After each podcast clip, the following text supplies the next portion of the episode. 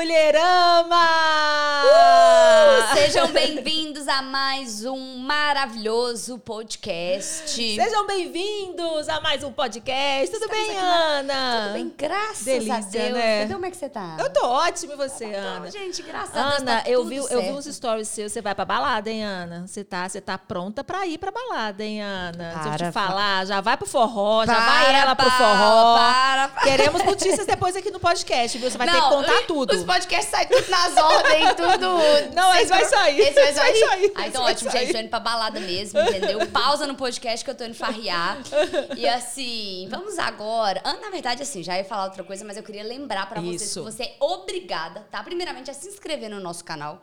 E segundo, acompanhar a Mulherama Podcast em todas as nossas redes sociais. Então a gente tá no Instagram, a gente tá no Spotify, a gente tá em várias plataformas de áudio. Não tem desculpa. Tamo no Twitter, tamo no TikTok. E você só precisa seguir e compartilhar para ficar por dentro de todos os papos que a gente tem aqui. E no nosso Instagram também sempre sai a agenda da semana. Então, para você ver lá aquela pessoa, aquele assunto que você tá doido para ouvir e já colocar o lembrete e acompanhar tudo certinho. Muito bem, isso mesmo. É muito fácil para você, ó. Só seguir o canal, compartilhar com os amigos. É muito fácil. A missão, sua missão é muito fácil, porque a nossa missão aqui está sendo muito boa por vocês. É, pois é. Fala, pessoal, quantos podcasts já gravou hoje? Ixi, nossa, nós estamos na terceira gravação pois do podcast Pois é, meu povo. Então, como é que tá fácil? Nós estamos é. mastigado na boquinha. Exatamente. e só assunto bom. E não poderia ser diferente. Hoje eu estou muito feliz, porque além de eu admirar essa pessoa demais da conta, ela é muito minha amiga. Eu falo que, que a vida maternal, e é engraçado isso, né? né? Que a vida é, de mãe me trouxe um, um, leque de pessoas e possibilidades, né? Que a gente fala que quando a gente é mãe, o nosso ciclo às vezes se estreita. Uhum. O meu, no caso, se estreitou realmente para pessoas muito especiais. E essa pessoa entrou na minha vida através do meu filho,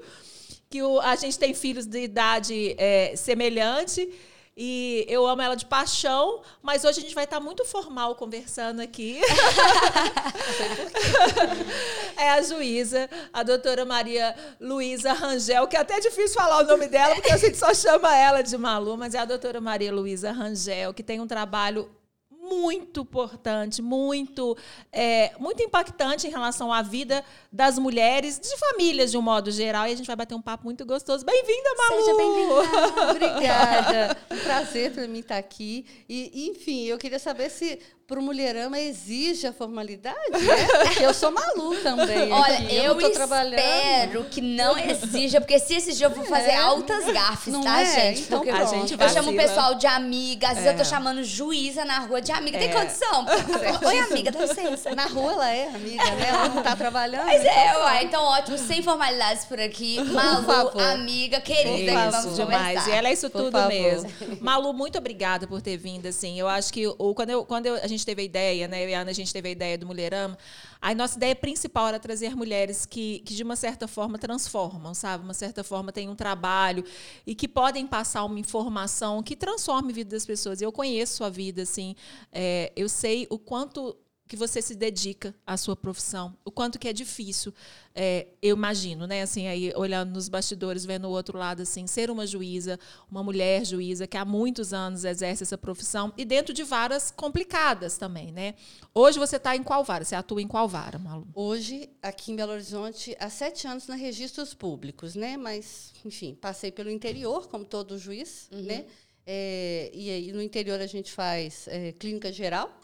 Agora, atualmente, registros públicos. Mas passei por júri e, e também, atualmente, né, já é, há 10 anos, eu coordeno o Centro de Reconhecimento de Paternidade aqui em Belo Horizonte. Ah, que legal isso, gente. É muito importante, assim.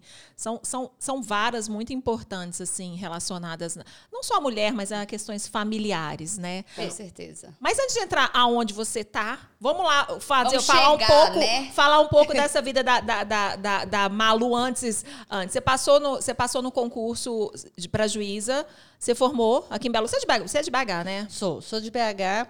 É, eu falo o seguinte: sempre que eu posso, em qualquer palestra que eu vou, principalmente quando tem estudante, eu sempre digo que.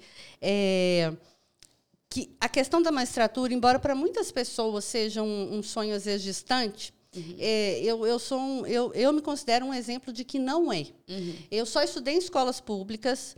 É, quer dizer, a faculdade eu fiz na PUC, mas é, era na época custeada pelo crédito educativo. mas eu só estudei escolas públicas, senão minha formação toda foi de escola pública. E, e eu, eu na, na, época que eu me formei, eu trabalhava na CEMIG como auxiliar de escritório. Uhum. E aí eu tinha um ano de formado, um ano e pouco de formado, a CEMIG abriu um concurso interno para é, contratar advogados. Sim. Naquela ocasião passaram três mulheres. Fomos, fomos três mulheres é, que passaram nesse concurso interno. E aí eu me tornei advogada da CEMIG.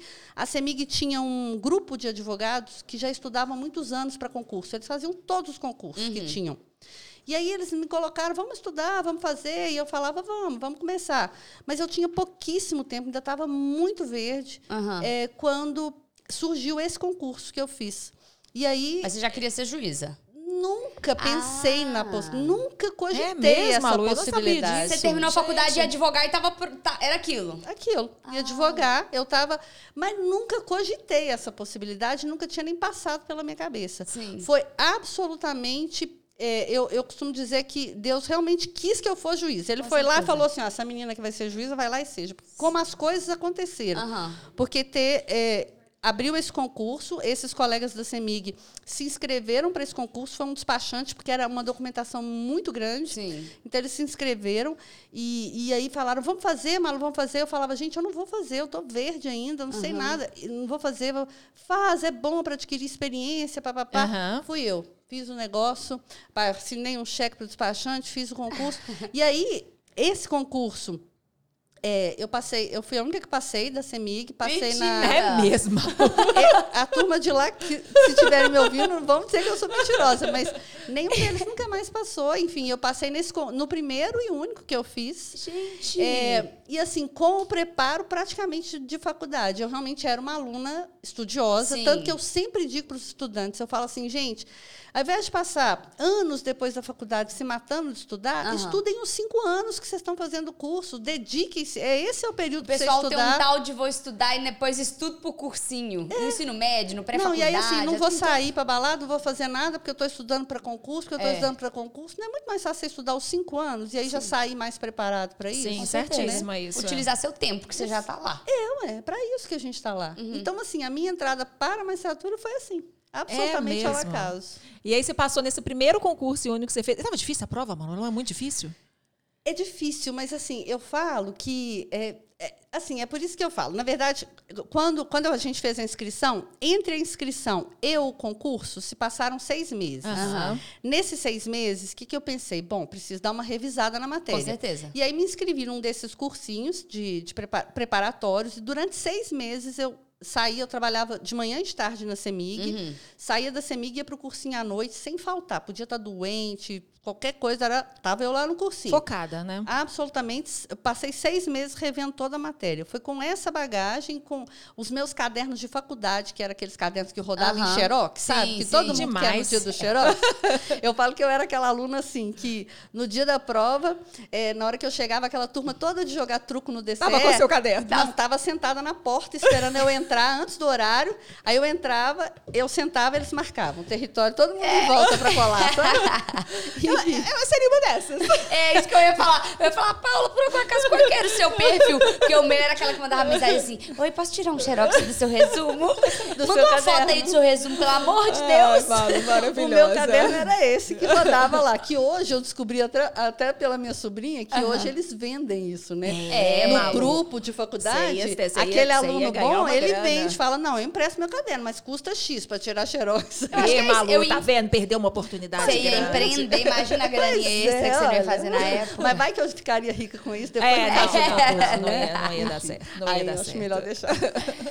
Aí você estudou esses seis meses para esse concurso, passou nessa prova? Passei nessa prova, passei na primeira etapa, e aí vinha a prova oral. Uhum. É, e aí, quando teve a questão da prova oral, como eu trabalhava o dia inteiro, cheguei, é, seriam 15 dias de intervalo entre uma prova e a outra. Aí uhum. cheguei para o meu chefe na CEMIG e falei, se eu entregar todos os processos, todos os prazos, fizer tudo, você me libera 10 dias para eu estudar? Aí uhum. ele falou, libero. Aí eu morri de trabalhar, entreguei Sim. tudo e passei 10 dias com os pontos da prova oral.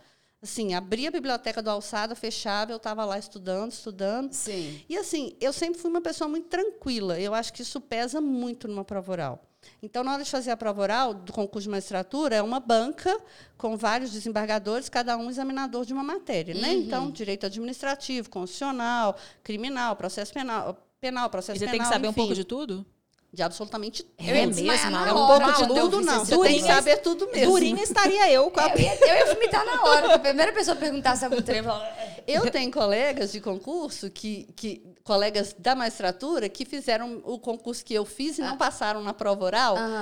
E eu não tenho a menor dúvida, assim, pessoas assim absolutamente competentes, inteligentes, que eu não tenho a menor dúvida de que não passaram pelo emocional. Uhum. Que era aquela pessoa que estava ali, a gente esperando para ser chamado, porque eram 10 examinadores, eles chamavam de blocos de 10. Então, eles vinham com a prancheta, falava, vai para o examinador de constitucional. Você sentava ali, fazia a sabatina, você voltava, ele falava, agora vai para o administrativo. Você ia rodando. Uhum. E aí, esse, esse colega, eu me lembro dele, ele assim, na hora da prova, ele, nossa, vou no banheiro, estou com dor de barriga. Então, assim, era aquela pessoa que o emocional não ajuda. E pesa, né? Pesa é, muito, pesa, realmente, pesa. né? Ainda mais mas, você é um juiz. Então, é, tipo assim, se você não é. tiver com o emocional na régua... Mas eu acho também que como nunca foi seu sonho, aquela coisa assim, da expectativa, do ser algo, você falou, bom, se der bom, deu bom, sabe? Vamos lá, é, né? Vamos, é. vamos, vamos, vamos principalmente tinha... focar. Aí sim, vai dar certo, é, sabe? Eu não tinha esse compromisso, né? Assim, eu não tinha essa coisa assim, ah, eu tenho que...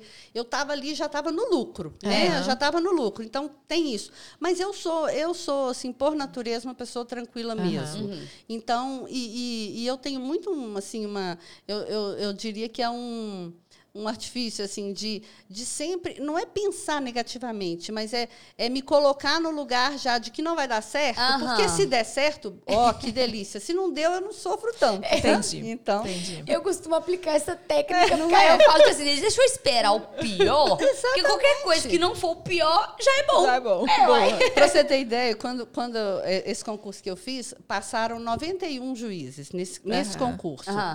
desses 91 eram 11 mulheres, né? O Olha resto só. tudo homem. Hoje o cenário é completamente diferente. Eu dou aula para os juízes novos, né? O cenário é muito diferente. Você entra numa sala, tá mais ou menos meio a meio. Olha que legal. Juiz, é, juiz é, é, uma, uma profissão mais masculina, né? É. Na, na, teoria. É. Você, o magistrado era masculino, né? De pra você ter ideia, quando eu, quando eu passei, eu passei no concurso, eu tinha 28 anos. Uhum. Aí eu assumi uma comarca no interior é, logo no início assim da minha carreira, é, e aí eu ser novinha e tal, não foi uma nem duas vezes que aconteceu isso, tipo assim, de chegar um advogado, ou chegar uma parte, por exemplo, eu estar tá sentada na mesa da audiência, Sim. na sala da audiência, o advogado entrar e falar, ou, ou a parte entrar e falar, você é secretária do juiz? Oh.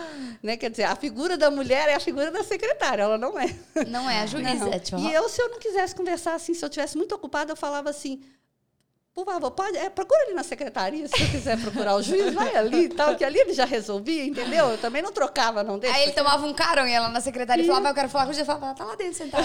Você acredita que esses dias, olha, hoje, hoje já é completamente diferente, né? Assim, eu já, cara, gente madura, assim, hoje já existem inúmeros juízes aqui no Fórum Lafayette, uhum. são várias mulheres, enfim, uhum. a situação é bem diferente desse cenário inicial. Esses dias eu estava fazendo uma audiência é, por videoconferência, e aí eu estava, mas tinha gente lá na sala comigo, mas uhum. algumas pessoas por vídeo, outras na sala, porque as partes de testemunhas vão presencialmente.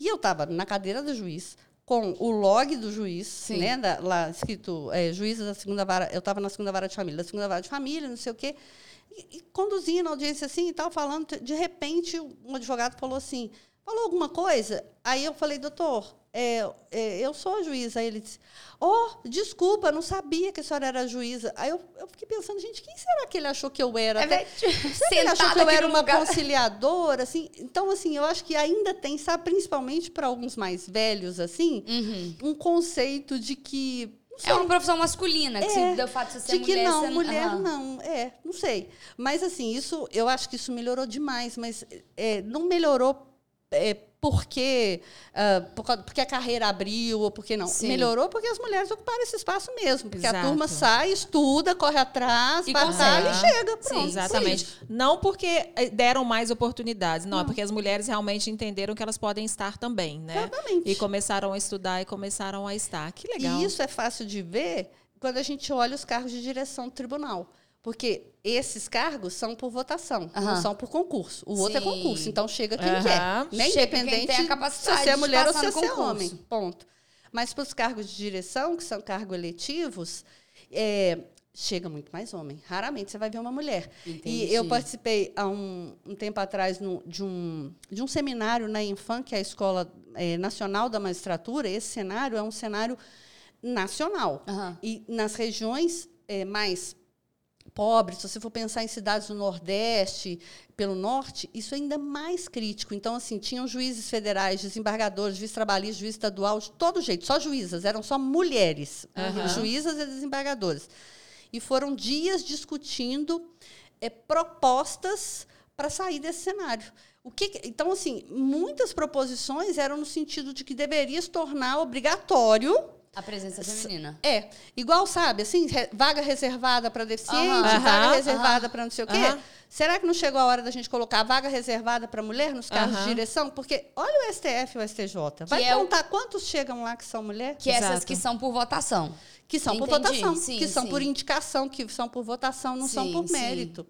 Né? Então, assim, é, eu, eu, sinceramente, assim, é porque eu acho que eu não consigo me colocar no lugar do homem para entender o que faz a cabeça de um homem que vota pensar isso, assim, sabe? É, eu acho que é tipo assim, sem, já primeiro o machismo. Um patriarcado, né? né? Um patriarcado, é, um machismo é, estrutural, igual, né? né? Vamos, Exatamente. vamos. Vai o meu igual. Eu não, eu, e eu acho uma coisa assim, hum, não, vou me, não, não, não, vou me rebaixar. Eu acho é. que é muito esse não, pensamento. E pra ser bem sincero, eu acho que nem é algo que passa na cabeça é. deles do tipo, gente, será que a gente não tá perdendo a oportunidade de ter pessoas incríveis aqui do nosso lado que vão ser represadas pelo sexo é. feminino? Nem é o igual que ela falou, entendeu? Tipo, ah, vou chamar meu amigo ali, meu, ou pessoa que parece comigo, que é homem, conversa os mesmos papos. É o patriarcado. E eu te é falo assim, eu, eu, eu sinceramente acho que, que acaba que o tribunal perde muito. Claro que a gente tem homens muito sensíveis, homens muito competentes, não tem dúvida, né?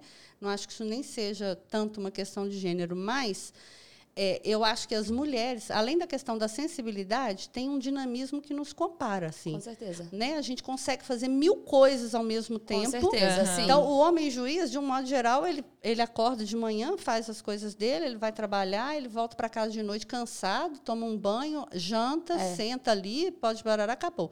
A mulher, não. É. Você chega em casa, é, agora eu não tenho mais filha idade né, de uhum. esqui, mas antigamente eu chegava em casa, você pisa em casa, já está assim, mãe, estou com fome, mãe, olha minha agenda, mãe, é. olha não sei o que, é. mãe. E, e, você vai, aí você tem que resolver uma coisa, tem que resolver outra. Eu estava me lembrando, quando meu filho mais velho era pequenininho, a gente morava no interior, eu trabalhava exatamente na minha primeira comarca. Ele, nasceu ele estudava lá. lá. Ele, ele nasceu, nasceu aqui. Ele nasceu aqui, você foi transferida logo não. depois, você passou no concurso logo depois? Como é que foi? Eu passei no concurso em, em 96 e o Igor nasceu em 98. Ah, entendi. Né? Então você já estava lá. Você já estava é. lá, mas ele nasceu aqui. É, eu já estava lá, mas ele nasceu aqui. Na verdade, eu estava em Águas Formosas, eu já tinha até trocado de comarca, uhum. né? Eu já estava na minha segunda comarca, lá no norte de Minas, bem longe. Ele ele teve que fazer um trabalhinho para a escola, ele devia ter três anos, é, aqueles trabalhinhos de colar gravura, Sim. recorte na revista, era uhum. trabalhinho de Dia das Mães. Ai, meu uhum. Deus. Recorte na revista, coisas que a mamãe gosta. Aí eu dei uma revista para ele, ele foi recortando umas coisas. Mãe, você gosta disso? Eu falava, gosto. Mãe, você gosta disso? De repente veio o menino numa alegria. Mamãe, achei uma coisa que você adora. Eu falei, o que, que é? Ele achou uma revista jurídica, uhum. tinha uma mesa cheia de processo. Mamãe, você adora processo, não adora? Porque ele só me via como ah, você. Mamãe, você adora processo, não adora? Eu falava assim. Adora. É. é. é. coisa. É o que ele te vê adorando, é. realmente. Então, né? assim, isso, eu acho que isso assim, é bem representativo do que é isso, né? A mãe juíza é sim, isso. Sim. É. Enfim. Não é chegar em casa, comer a jantinha, esticar o pé e ficar lá do lado não. do processo. É o processo não. de um lado, o pau do outro, não, né? É. Não, eu tenho um colega que fala assim: eu vou pagar muita terapia, vou gastar muito dinheiro com terapia, mas não aguento. Chega em casa, eu estou cansado, menino falando na minha cabeça, não dou conta, não. Vai para terapia mais tarde um pouquinho e eu resolvo isso. Ai, que legal, Malu. Aí você foi para essa comarca, então o Igor nasceu, você teve a experiência de ser juíza mãe? Né, né numa, é, é, é, difícil quando a gente, é, quando vocês vão para essas comarcas assim, porque você tem, é uma nova adaptação de tudo, né? Você acabou de passar num é, concurso de uma nova posição, de uma cidade é. nova, de uma construção e, e, e, o juiz na cidade do interior é muita referência, né? É, o policial, é, é, a pessoa muito, muito, é uma pessoa muito emblemática sim, nessas, né, sim. Nesse, é o nessa prefeito, posição, o padre né? e o juiz. São as três pessoas mais importantes de uma cidade pequena. Exatamente. Como é que foi essa questão de, de, da paternidade? Eu sei também, assim, sabendo da vida da Malu, que ela tem um super companheiro. Uhum. A, quem teve aqui com a gente foi a desembargadora Karen Emerich. E ela também fala muito sobre o marido dela, sobre o, marido dela também é, é, doutor, ele é advogado, e ela fala que o apoio que ela precisou ter dele, sabe? Uhum. Assim, o tanto que, que isso foi importante e impactante na carreira dela. Sim. Sabe? O apoio do, do, do marido, do companheiro, porque é um cargo muito pesado, né? Essa, essa relação de vocês. Não só pesado em termos processuais, eu sei que não é uma coisa de levar o trabalho para casa nem de assimilar, mas assim, do peso do trabalho, da responsabilidade do trabalho. Sim, sim. E que ela teve esse marido também que foi super compreensivo e a apoia muito é. em relação ao trabalho. E eu sei que você também tem é. esse, esse companheiro também que vem te apoiando em relação a isso, porque maternalmente é difícil, né, Malu? É, faz muita diferença, né, na verdade. É, eu, o meu marido era comerciante, uhum. né, ele tinha uma padaria quando eu passei no concurso, e a gente tinha duas opções. Eu iria sozinha e ele continuava aqui trabalhando, ou ele abria mão disso e me seguia. Sim. Então, assim, é, algumas pessoas enxergam esse cenário, enxergam assim, como se ele tivesse parado de trabalhar para me seguir, por sim, exemplo. Sim. Mas, na verdade, ele é, é o que eu falo para muitas pessoas. Falo assim, ele, ele teve a, a grandeza de abdicar de alguma coisa dele para que a gente pudesse seguir junto, porque é, ele se tornou o dono da casa, vamos dizer assim, né? É. Tudo que, que normalmente as pessoas acham que é o papel da mulher, que é fazer supermercado, cuidar da empregada, cuidar do filho, não Sim. sei o que, ele fez. Então eu não precisei de babá para meu filho, porque ele cuidava. Ele sempre, se eu sempre perguntar até hoje, né, quanto custa um pacote de arroz, um não sei o que, eu não sei te falar, porque quem faz o supermercado é ele. Né? Hoje ele está hoje ele está aposentado, mas é a, essa parte doméstica é absolutamente toda dele. E que ele fez faz a sacolão e que fez a diferença. Com isso, eu consigo ter. Eu fico imaginando se eu tivesse que encaixar na minha rotina uhum. isso, eu não Sim. conseguiria. Não, isso é muito legal dela falar porque é, é, essa inversão, não inversão, mas entendeu? Sim. Pela sociedade, a mulher, Sim. esse cargo, esse papel é, é da Sim. mulher. Então, na sociedade hoje, quando você expõe né, o, o, o, escopo da sua família, é como se tivesse uma inversão de valores. É não. É como se a mulher tivesse querendo se colocar por cima do homem, é como se não sei o quê. Sendo que, na verdade, é só uma a coisa que funcionou junto. pra família de vocês. É, e caminha é. junto, sabe? Não, e se, e você chegar, junto. se você chegar em qualquer lugar, o seu marido é o juiz e você chegar, a esposa, ninguém vai te perguntar se você trabalha. É. Porque pra, no conceito das pessoas é normal a mulher trabalhar, o marido dela é juiz, ela não precisa trabalhar, não. Uhum. Sim. Agora, se é o inverso, é, é diferente. Com certeza. É. Sabe? Aí as pessoas falam assim, peraí, mas ele não trabalha? Falo, Bom, trabalha. não sei, ele trabalha, né? Ele faz as coisas da casa, faz o mercado, faz isso, faz aquilo. E ele, claro, ele, ele, não é que ele não tenha renda nenhuma, ele tem, ele dá os pulos dele, ele faz as coisas dele. Mas eu digo assim, é, é, a cobrança acaba sendo muito alta em relação é. a isso. É, é, uma cobrança machista, né? É uma cobrança machista Totalmente. de um pensamento retrógrado, assim, ridículo, e que a gente fala assim, o homem, não é que. E, e, a gente tem falado muito isso aqui no programa também, é, Malu, assim, falando assim, o homem não é aquele que ajuda a mulher, o homem é o pai, sabe? Então, as mesmas obrigações que a mulher tem, o homem tem também. Sim. E essa parceria é que faz a roda girar, que faz os casamentos muitas não, vezes durarem, que faz as coisas acontecerem, sabe? E isso não aconteceu hoje, esse ano. Isso aconteceu há, há 26 anos atrás. Imagina. O Igor tem 26 anos? Não, o Igor não. Ah. Eu, mas ele foi comigo desde o início, ah, né? Entendeu? Há 26 a carreira tem 26 anos, não é isso agora, porque é. hoje ok, é, tal, exatamente. vamos normalizar, companheiro. É há 26 anos atrás. É, hoje é mais ou menos ok ainda, né, Ana? Não, muito mais ou é, menos. Mais, muito, muito, muito, mais, ou, menos, mais ou menos. Okay. Mas imagina, 26 anos atrás. É, é. Muito, muito... E assim, ele não tá aqui pra poder falar pra gente, mas foi uma coisa pra ele super ok. Foi. Foi uma coisa para ele super ok. Eu, eu acho que, assim, no fundo, ele, claro, lida com essa dificuldade, com essa cobrança da sociedade, assim, e tem esse olhar. Mas ele é, ele é muito tranquilo, assim. Nossa, ele, ele, é, é muito, é. sabe, assim, tipo, pensem o que quiser de mim, uhum. enfim, né? E na verdade isso é uma coisa nossa. Eu, eu nunca dei fé para isso. Assim, se as pessoas pensam, se o que que pensa, às vezes a pessoa fala assim: "Mas seu marido trabalha com o quê?" Eu falo assim: "Não, ele tem lá as coisas dele, não sei o quê". Enfim, eu não rendo muito assunto uhum. disso. Mas assim, por exemplo, para os meninos, né? Para os filhos, por exemplo, chega na, na, na, escola. Sim, sim. Qual a profissão do papai? Ah. Aí tinha essa coisa, né? Sim. O que, que eu falo? Então, assim, a gente falava, não, papai é autônomo. Exato. Papai trabalha, né? Igual a mulher. Okay. Para não colocar dono de casa, né? Porque senão sim, fica. Sim. As, Mas a mulher pode ser a dona de casa. A, né? mulher, a mulher pode ser a dona de casa. Então, assim, né? assim, na minha casa, por exemplo, final a gente tem uma, uma, uma, pessoa que trabalha na minha casa uh -huh. de segunda a sexta. Sim. Sábado, domingo, não tem, porque a gente gosta de ficar a gente mesmo. Uh -huh. Então, é, há uma divisão de, de tarefas, assim. E não é assim. Eu sempre falo isso, eu brinco isso muito com ele. Eu falo assim. é, não é que ele me ajuda. Uhum. Não, é porque a gente faz junto. Então, uhum. assim, se um fez o almoço, o outro arruma a cozinha. Justo. E uhum. não é porque. Porque, assim, é, tudo que está sendo feito é para gente, né? É, então, uhum. assim, não tem essa coisa de ajudar. Não, Olha, e... eu vou arrumar a cozinha para você. Eu falo, não, para mim não, você vai arrumar a cozinha para nós. gente. É, e assim não, como eu, eu, fiz o almoço para nós. e eu imagino que depois de vários anos dele atuando, imagino eu como um belo dono de casa, deve ter coisa que ele deve fazer de 10 a 0 para Malu. Não dúvida.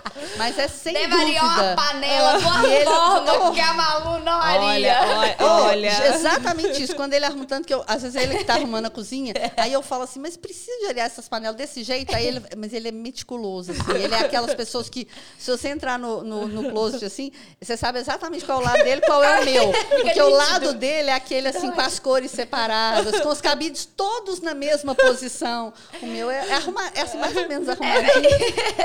É. gente, muito legal Ai, isso. Muito bom, Malu. É muito bom a gente falar sobre isso também, pra gente quebrar esses, sabe? Normalizar esses também, entendeu? Porque sabe o que eu percebo hoje em dia? Por mais que nós mulheres mulheres a gente quer alcançar e tal, o mundo, o mundo é nosso. Não, não, eu falo tirando como base minha convivência, minhas amigas e tudo mais.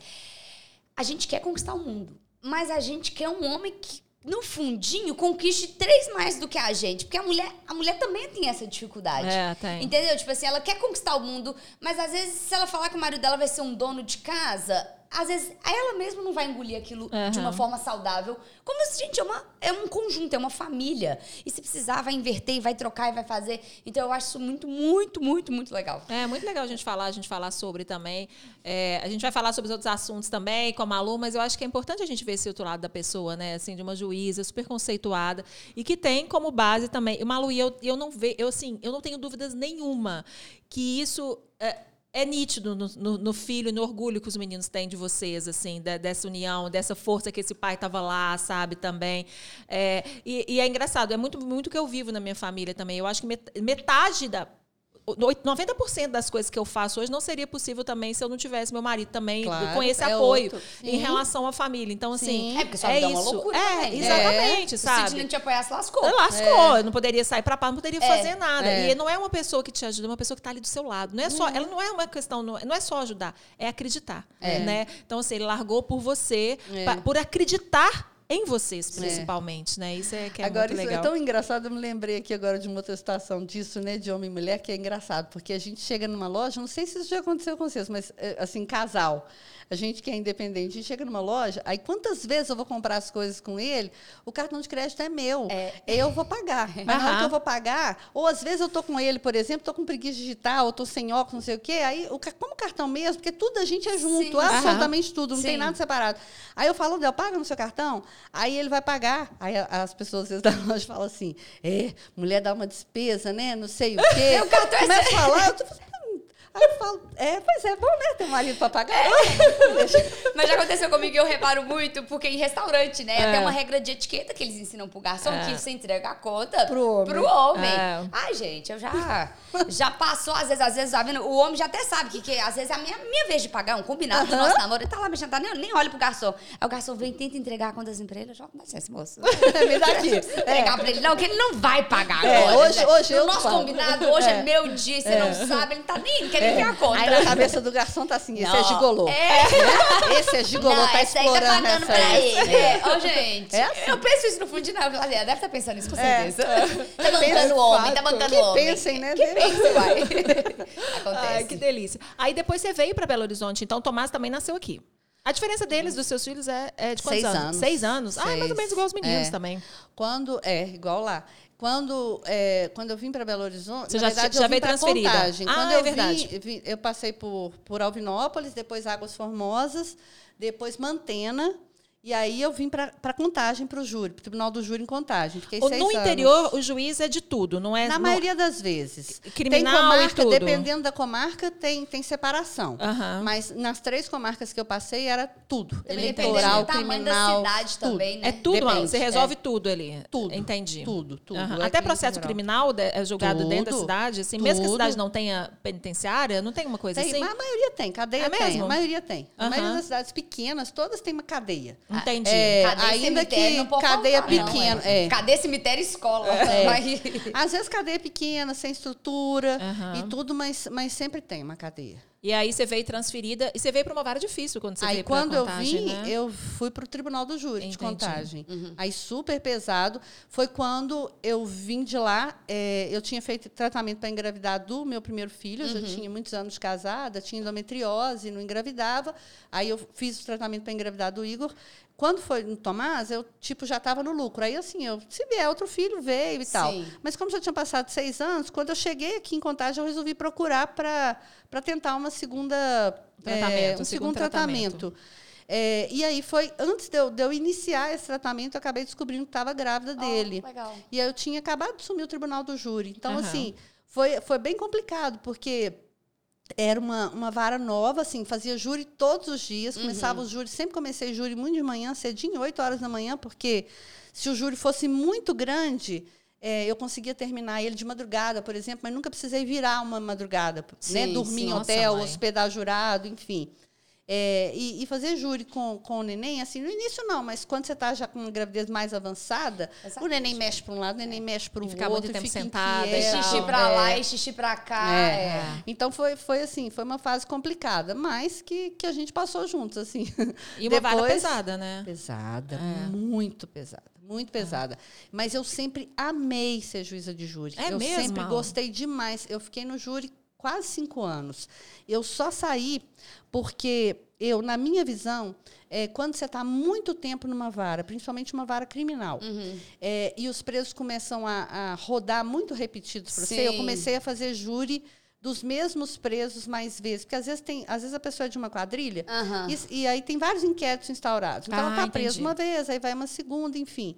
E aí eu comecei a repetir. Aí os presos já começam a te tratar pelo nome. Chegam e falam, ei, doutora Maria Luiz, tudo bem? E tal. Aí você, já, aí você fala, tá na hora de sair, porque você já está ficando parceira do preso, entendeu? já tá na hora de você rodar. Já tô porque- até aquela bacana pra tomar Daqui a um, pouco um já vai dar um- domingo. Lá vem ela de novo, né? Tá. Lá vem ela de Imagina que novo. raiva, o cara cometeu um crime. Te chama pelo nome, ei, doutora. Não é um crime, né? É um homicídio, É, né? É, tipo assim, Exatamente. E ele era não cada roubou uma coisa. paçoca na padaria, ele matou Não. alguém. E aí, tudo já? Tudo... Véi, não. É, e era cada coisa. Então, assim, aí essa hora eu acho que é a hora que você tem que estrategicamente pensar e falar, não, já estou ficando assim, próxima demais deles, é hora de dar uma É, saída. Aí foi a hora certeza. que eu vim para Belo Horizonte. Aí, quando eu vim para cá também, eu continuei nos tribunais do júri daqui, Aham. porque não são todos os juízes que gostam de fazer júri.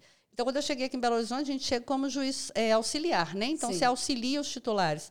Aí, quando eu cheguei em BH, é, eu fiquei praticamente substituindo nos tribunais do júri aqui. Então, eu, o juiz saía de férias, o juiz tinha licença, não sei Aí o quê. Eu chamada. cobria só júris aqui. É, ficava Uhum. praticamente nessa, nessa parte. Fiquei muito tempo. Aí, atuei em casos aqui bem pesados, assim. E Bem, é, bem marcantes, né? Televisionados, casos É, pesados, né? sim. Casos muito importantes. Nacionalmente, degola, é, exato. Alguns, assim, bem, bem, bem, Você bem pegou o goleiro Bruno também em contagem. Não, você pegou. Você saiu na Bruno- época, né? Eu saí exatamente. Eu saí, a Marixa que me substituiu, Aham. né? É, quando a Marixa foi para minha vara, ela ainda foi lá conversar comigo, falou Aham. assim: Malu, como é que é aqui? E tal, os juros são muito longos, porque a Marixa tem filhos pequenos. Sim, né? sim. Aí a Marixa falou: os juros são muito longos. Eu falei, Marixa. Tem cinco anos que eu tô aqui, nunca virei para um outro dia. Vou Aham. madrugada, mas virar, nunca virei. Aí ela, ah, que bom, papapá. Vai, Nossa. cai o Bruno no Não. colo dela. É que Aí foi lembro um julgamento de, de, de Foi semanas, né? vários É, É, foi uma dias, coisa, ela ficou assim, ali né? Mas aí, vários- como é que é? Por exemplo, aí ele não termina, ele dura muito. Aí como é que funciona? Chega uma certa hora que vocês meio que tem que. Não, é porque quando você começa um julgamento, diferente do, do que a gente vê em filme, Aham. né? É, quando você inicia um julgamento no júri, ele tem que, ele tem que ter começo, meio e fim. Ele Sim. não pode parar a hora nenhuma. Aham. Os jurados, os sete jurados que estão ali, eles têm que ficar incomunicáveis até o julgamento terminar. Eles não podem conversar entre eles e nem com ninguém. É mesmo, Entendi. Malu? Não sabia disso. Não pode. É Começou pode o júri, mudar, celular é. é, tomado. Mas, mas eles não ficam do lado do outro? Ficam, pessoas? mas eles eles não podem podem conversar. conversar? Não. Ah, Mó- é mesmo? Mó tenso lá, o pau torando, você vai com Mas eu achei que você pudesse, lado. tipo, Não. conversar entre os jurados. Isso é, tipo, você que tá achando?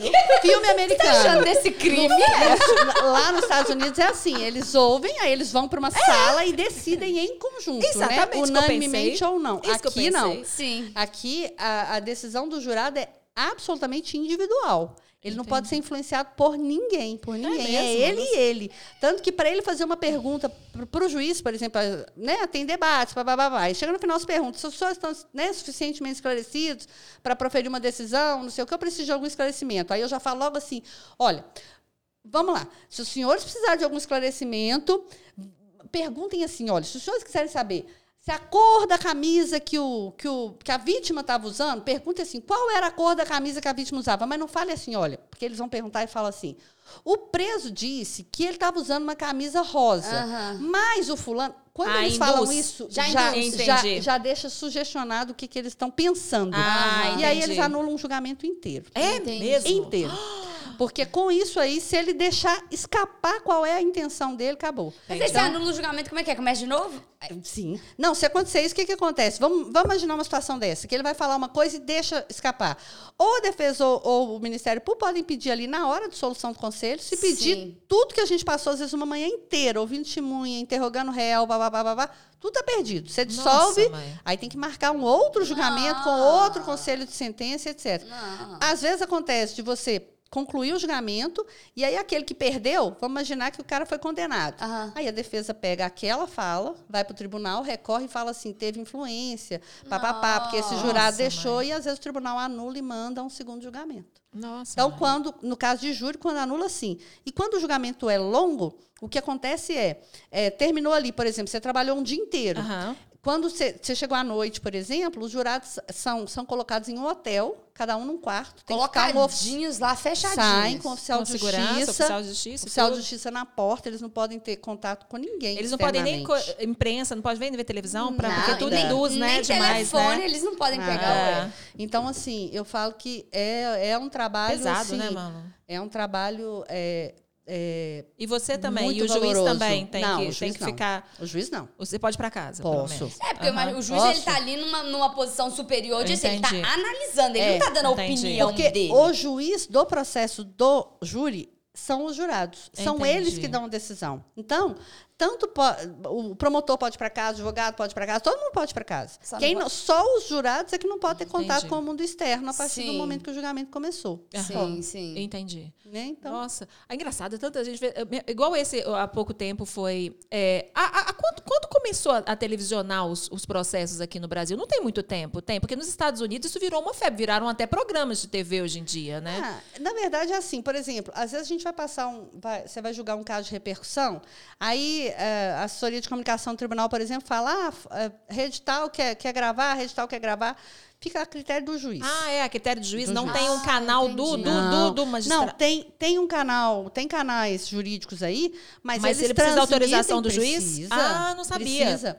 É, e no júri, muitas vezes a gente não deixa transmitir, porque exatamente porque quebra, quebra essa, essa questão do jurado. Eles se sentem inseguros porque divulga a imagem deles. Ah. Então, assim, às vezes o jurado pergunta: ah, que risco eu corro? A gente fala assim: olha, são sete pessoas que sentam, na hora que eles votam, o voto deles é secreto. Uhum. Né? Então, passa uma urna, na hora que a gente está na sala de votação secreta, a gente faz um quesito, por exemplo. Vamos supor que a defesa trabalhou com uma tese de que não, aquela pessoa não matou o outro. Então uhum. a gente faz, é, fulano de tal, né? É, foi fulano de tal que matou não sei o quê. E eles ficam com duas cédulas, sim e não. Uhum. O oficial de justiça passa num sacolinha recolhendo o voto. Entendi. Aí a gente abre os votos e conta. Então ninguém sabe quem votou sim, quem votou uhum. não. Tanto que quando, se você chegar, por exemplo, numa votação de maioria, você já alcançou quatro, eles são sete. Se você alcançou quatro, você não abre os outros três. Uhum. Ah, Exatamente porque se forem sete, quebra essa, esse entendi. sigilo. Uhum. Então, isso é uma segurança para eles, uhum. porque o preso, né, aquela pessoa que está sendo julgada ali, ela não sabe quem votou o quê. Uhum. Então isso é uma segurança. Então, é, mas de uma certa forma, para aquela pessoa que está ali que é leiga, né, que muitas vezes não, nem, não tem muita noção daquilo uhum. e, e, às vezes está o preso, né, algemado, polícia, enfim, às vezes um caso mais assim, isso traz insegurança para a pessoa, Entendi. porque ela fala assim, não, ele vai ver lá, vai tirar uma foto da minha, né, minha, vai gravar minha cara, não tem nada disso, mas, mas tem. Sim. Então a ah, gente autoriza sabia. às vezes uma imagem, fala assim, ó, vocês uhum. podem fazer uma imagem mostrando, por exemplo, preso de costas, uhum. ali o ambiente, faz uma gravação e vai embora. Uhum. Pronto. Porque nos Estados Unidos tem sido muito televisionado. A gente viu há pouco tempo agora, e é engraçado como é que a gente tira parâmetro pelas coisas que acontecem, né, na, na que, que, acha que é rotina, com as coisas que a gente vê na internet. Aconteceu o caso do John Depp, do, é. do julgamento do, de John Depp, que era uma acusação de era de agressão, mas era também de, de falso testemunho, ah, de várias coisas, é, né? Sim. Era uma coisa assim. E foi televisionado do início ao fim, sabe? É. Assim, e as pessoas votando, e viram uma comoção, é. e viram uma, uma, uma é. luta externa, né? É. A juíza, a advogada virou uma celebridade, né? Viram uma o sistema, assim. O sistema é completamente diferente, né? Lá uhum. e aqui, às vezes tem muito essa comparação. Aqui, é, como regra, é, não tem isso. Sim, não sim. tem.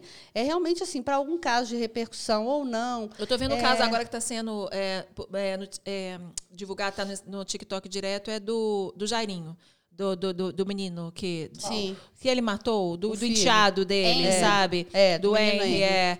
E esse, esse tem, tem, tem vídeos no TikTok, assim, direto que que falando eu, é sobre isso. Eu acho que alguns casos que tem muita repercussão, uhum. acaba que, assim, como, por exemplo, o, o julgamento, o júri é um ato público, uhum. né?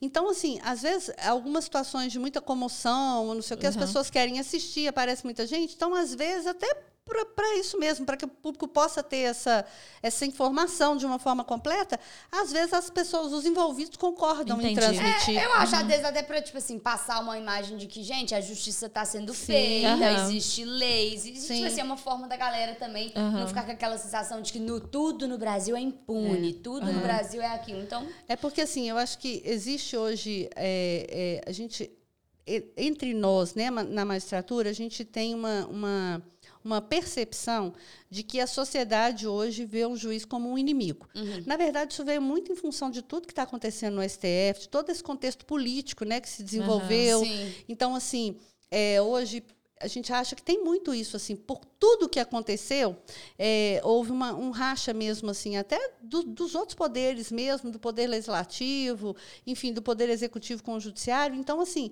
é, a própria imprensa vem construindo sempre a visão do juiz como uma visão de uma pessoa que, que é do mal, Sim. que é ruim. Que é então, contra então, assim, aquilo, né? É, que é contra o que a sociedade quer, né? Que é contra isso. Concordo é, então, muito assim, com você. as pessoas veem o juiz como se fosse uma pessoa que ganha muito e trabalha pouco. Uhum. Pelo contrário, a gente tem anos que não tem aumento, a gente não Sim. ganha tanto assim. E a gente trabalha demais a conta. Eu trabalho de manhã até de madrugada. Tem Com dia certeza. que a minha escrivã fala assim, doutora, senhora estava trabalhando mal da madrugada, mandando processo minha caixa, enchendo minha caixa, brincando, fala que vai tomar meu Então, assim, a gente trabalha muito. E as pessoas, claro, pode ter exceção, um ou outro, enfim, processo atraso ou o que for. Aí, é, o que acontece é tudo de bom que a gente faz, tudo assim de bom, não vira notícia. O que vira notícia é são as exceções, Entendi. como aconteceu esses como tá dias. Acontecendo é, esses dias né? Então, assim, aquilo que é exceção é, acaba se ganhando um contorno tão grande. Sim. E às vezes, assim, isso preocupa a gente, porque às vezes até de uma forma descontextualizada, sabe? Porque a gente não sabe como que esse site, por exemplo, tem acesso a, a a, a dados sigilosos, Sim. a gravações sigilosas. Sim. Então, assim, tem um contexto político muito pesado nisso. Mas, claro, hoje as audiências são gravadas, o que está dito, está dito. Está né? Tá ali, está falado. Enfim. Mas como que as pessoas tiveram acesso? Como né? que as pessoas Exato. têm acesso a isso? Ganham o quê divulgando isso, uhum. sabe? Porque, assim, por exemplo, esse caso né, específico que eu estou falando, né, que é o caso da menina. Sim. É, Quantos casos desses já tivemos? Inúmeros, uhum. inúmeros casos assim. Todo dia tem discussão sobre isso, sobre a questão de, de aborto, pode abortar, não pode abortar, sim, sim. e outros, né? Cef, eh, do, dos, do anencéfalo. Dos, do anencéfalo. Uhum. Enfim, inúmeras outras questões tão complexas e que não, não, quando as decisões são positivas, são boas, não, ninguém divulga uhum. né, esses números. Agora, quando acontece uma exceção, que eu particularmente não, não, não conheço o processo para dizer por que tudo isso aconteceu, é. É, aí ninguém Sabe? Isso não, vira é. uma, uma outro, bola. E vira um se... desmérito global. Global. É é como um se assim, olha como que os juízes estão tratando Exato. as pessoas. É. Olha, uma menina que é vítima está sendo é, vitimizada mais uma vez. Quando, na verdade, não é isso. Então, assim, principalmente porque naquele cenário ali tinham duas mulheres, né? Que a gente uhum. pensa que são mães. Uhum. Então, assim, você tem que imaginar em que contexto isso aconteceu. Hoje, com gravação de audiência, assim, a gente faz audiência. Tem hora que eu falo umas coisas na na, em audiência, por exemplo, que eu falo, até brinco com os estagiários, falo assim, gente, se alguém pegar essa frase minha, solta, solta desse contexto, é. ela é uma coisa. É. Se a pessoa ouvir uma audiência inteira, ela é outra coisa. Uhum. Então, assim, é tudo muito difícil, sabe? Sim, Mas sim. eu acho que o mais importante dessa história toda e de estudo, porque assim, o que está por trás? Qual é o pano de fundo dessa história inteira? A falta de sensibilidade dessas pessoas, né? De, de, de, enfim, primeiro que elas não tinham nem competência para resolver propriamente aquela questão, mas a falta de sensibilidade disso. E, puxa vida, a grande maioria das, da, dos juízes, principalmente das juízas que eu conheço, são de uma sensibilidade extrema, assim. Você tá sabe? eu acho do público, mulher. né? Tipo assim, é, não, da, da, da pessoa julgarem. É, das pessoas julgarem, exatamente. É, porque agora o, o cenário que fica, né, com essa com esse vulto que essa história toma, por exemplo, é de que a mulher juíza, por exemplo, não teve sensibilidade para analisar uma situação de uma criança e não sei o quê. Aí Sim. já olham a outra mulher juíza como, será que essa aqui também é assim? Uhum. Sabe? Quando, na verdade, puxa vida, eu, eu, eu falo por mim, falo por várias outras colegas, nossa, eu tenho inúmeros exemplos do que, que é julgar com sensibilidade uma coisa, de você sair, às vezes, do que está escrito ali, do que seria, uhum. porque você sabe que, por por instinto mesmo, né? Emocional Enfim, feminino mesmo, é, né? Você sabe que você pode resolver isso de uma outra forma, sabe? É. Mas eu acho que essa é a parte ruim das mídias mesmo, porque tudo toma uma proporção e é aquilo que você falou, tipo, ninguém, ninguém primeiro, na maioria das vezes, não tem a competência, não estudou igual você toda essa trajetória para chegar ali e dar uma opinião com base, tipo assim, o que ele queria que acontecesse com zero embasamento. É. Então, essa realmente é. é a, gente, a gente fala assim, eu também fiquei muito revoltado com isso, assim, principalmente porque eu, é, é, pensando que é uma criança. Mas o que mais me assustou nessa história inteira, a gente está falando do caso da menina de 11 anos, que foi de violentada é. de Florianópolis, e ela teve a, o aborto negado, porque, pela lei, acima de 20 semanas, você não pode abortar pelo risco de vida, não é? é Tanto não é pela lei. A legislação, ela não faz essa distinção ah, de entendi. prazo. Para a legislação, se o aborto é, se o aborto é se, o, se, o, se a gravidez né, decorrente uhum. de estupro ou se há risco para a gestante, o aborto pode ser feito por um médico, sem uhum. autorização ah, é judicial. É. O que acontece é que, por, por um ato normativo do Conselho de Medicina, estabeleceram que por critérios médicos, que aí eu, né, não me Você cabe, não é porque eu não sei. Então é. não é uma coisa jurídica, é uma coisa não. do Conselho Regional de Medicina. Olha que então foi falado errado isso na imprensa. E a imprensa não fala, é o que o pessoal falou. Ninguém, ninguém foi ouvir o hospital, ninguém foi Exatamente. ouvir o Conselho de Medicina. Porque antes da juíza negar, o médico negou você fazer. Sim, o que aconteceu foi isso. A mãe procurou o hospital para fazer, porque parece que ela só descobriu que a menina estava grávida ali naquela uhum. época. E quando ela chegou, a menina parece que já estava com 22 semanas. Uhum. Era uma pouquíssima coisa acima desse prazo. Uhum que o Conselho de Medicina Gente. estabelece ah. como, como, é, como recomendável para que o aborto seja feito. Entendi. Porque entendem que a partir dessas 20 semanas já, já o feto já está bem desenvolvido, Entendi. já tem vida e tal. Então, o hospital se recusou a fazer, por isso precisaram entrar com essa medida, com esse pedido, que nem é dessa juíza, ela não tem competência. Ela é a juíza da, da aspecto civil. O juiz criminal, que, a quem o pedido do aborto foi formulado, ele, inclusive, o primeiro deferiu o pedido. Deferiu, parece que de plano. E aí, isso, isso é o que a gente sabe por comentário nos grupos. E aí, houve uma, uma interferência, porque, como o caso já estava correndo no interior, entenderam que aquele colega não tinha competência de Florianópolis, uhum. e aí isso foi para um outro, que, por sua vez, entendeu por dar uma medida, parece que assim, de não de, de, de aborto, mas de interrupção assistida da gravidez. Uhum. Que seria tentar salvar o feto né, na, nessa interrupção, alguma coisa assim. É, mas o fato é que, por exemplo, essa juíza, independente de entrar no médio do que foi falado na audiência, etc., ela era juíza civil. A competência dela foi. Ela colocou essa menina num abrigo porque ao, ao, que eu sei de ler, né, das matérias e de ver nos grupos de colegas, o, o estuprador dessa menina foi o padrasto. Então, ela Aí tirou a menina de casa para tirar a menina do risco de uma nova violência. Então, como o estuprador era o padrasto, ela foi retirada de casa e colocada num abrigo para proteção dela. Por isso que Entendi. ela estava nesse abrigo. Entendi. Tanto que para é voltar é para casa, a mãe se comprometeu. Não, eu vou proteger, não vai acontecer de novo. Por quê? Exatamente porque o abusador, em tese, estava no ambiente doméstico. E, eu, e, o que mais me revoltou nesse caso também, o, o, o Malu, assim, é, muito foi falado da vida da menina, muitos se colocaram em relação à juíza, que eu não vou julgar, assim, é, não, é, não é mérito meu, assim, assim, de falar se ela fez, tá errado, assim, apesar de, do, das, você Sim, falando é porque, tipo assim, isso. Assim, se você olha com isso, a você, lente da internet, você exato. fica realmente muito eu, eu fiquei muito claro, revoltada, porque claro, assim, revoltada. pelas falas assim que foram é. publicadas na internet, tipo assim, ah, você não aguenta mais um pouquinho? Sim. É, ai, é você quer um nome? Claro. Você, uhum. no, você quer um presente de aniversário? Sabe assim, Sim. assim, o jeito que foi abordado, essas Sim. falas que foram, igual Sim. você falou, talvez tenham sido tiradas do contexto, ok, isso aí a gente vai ver.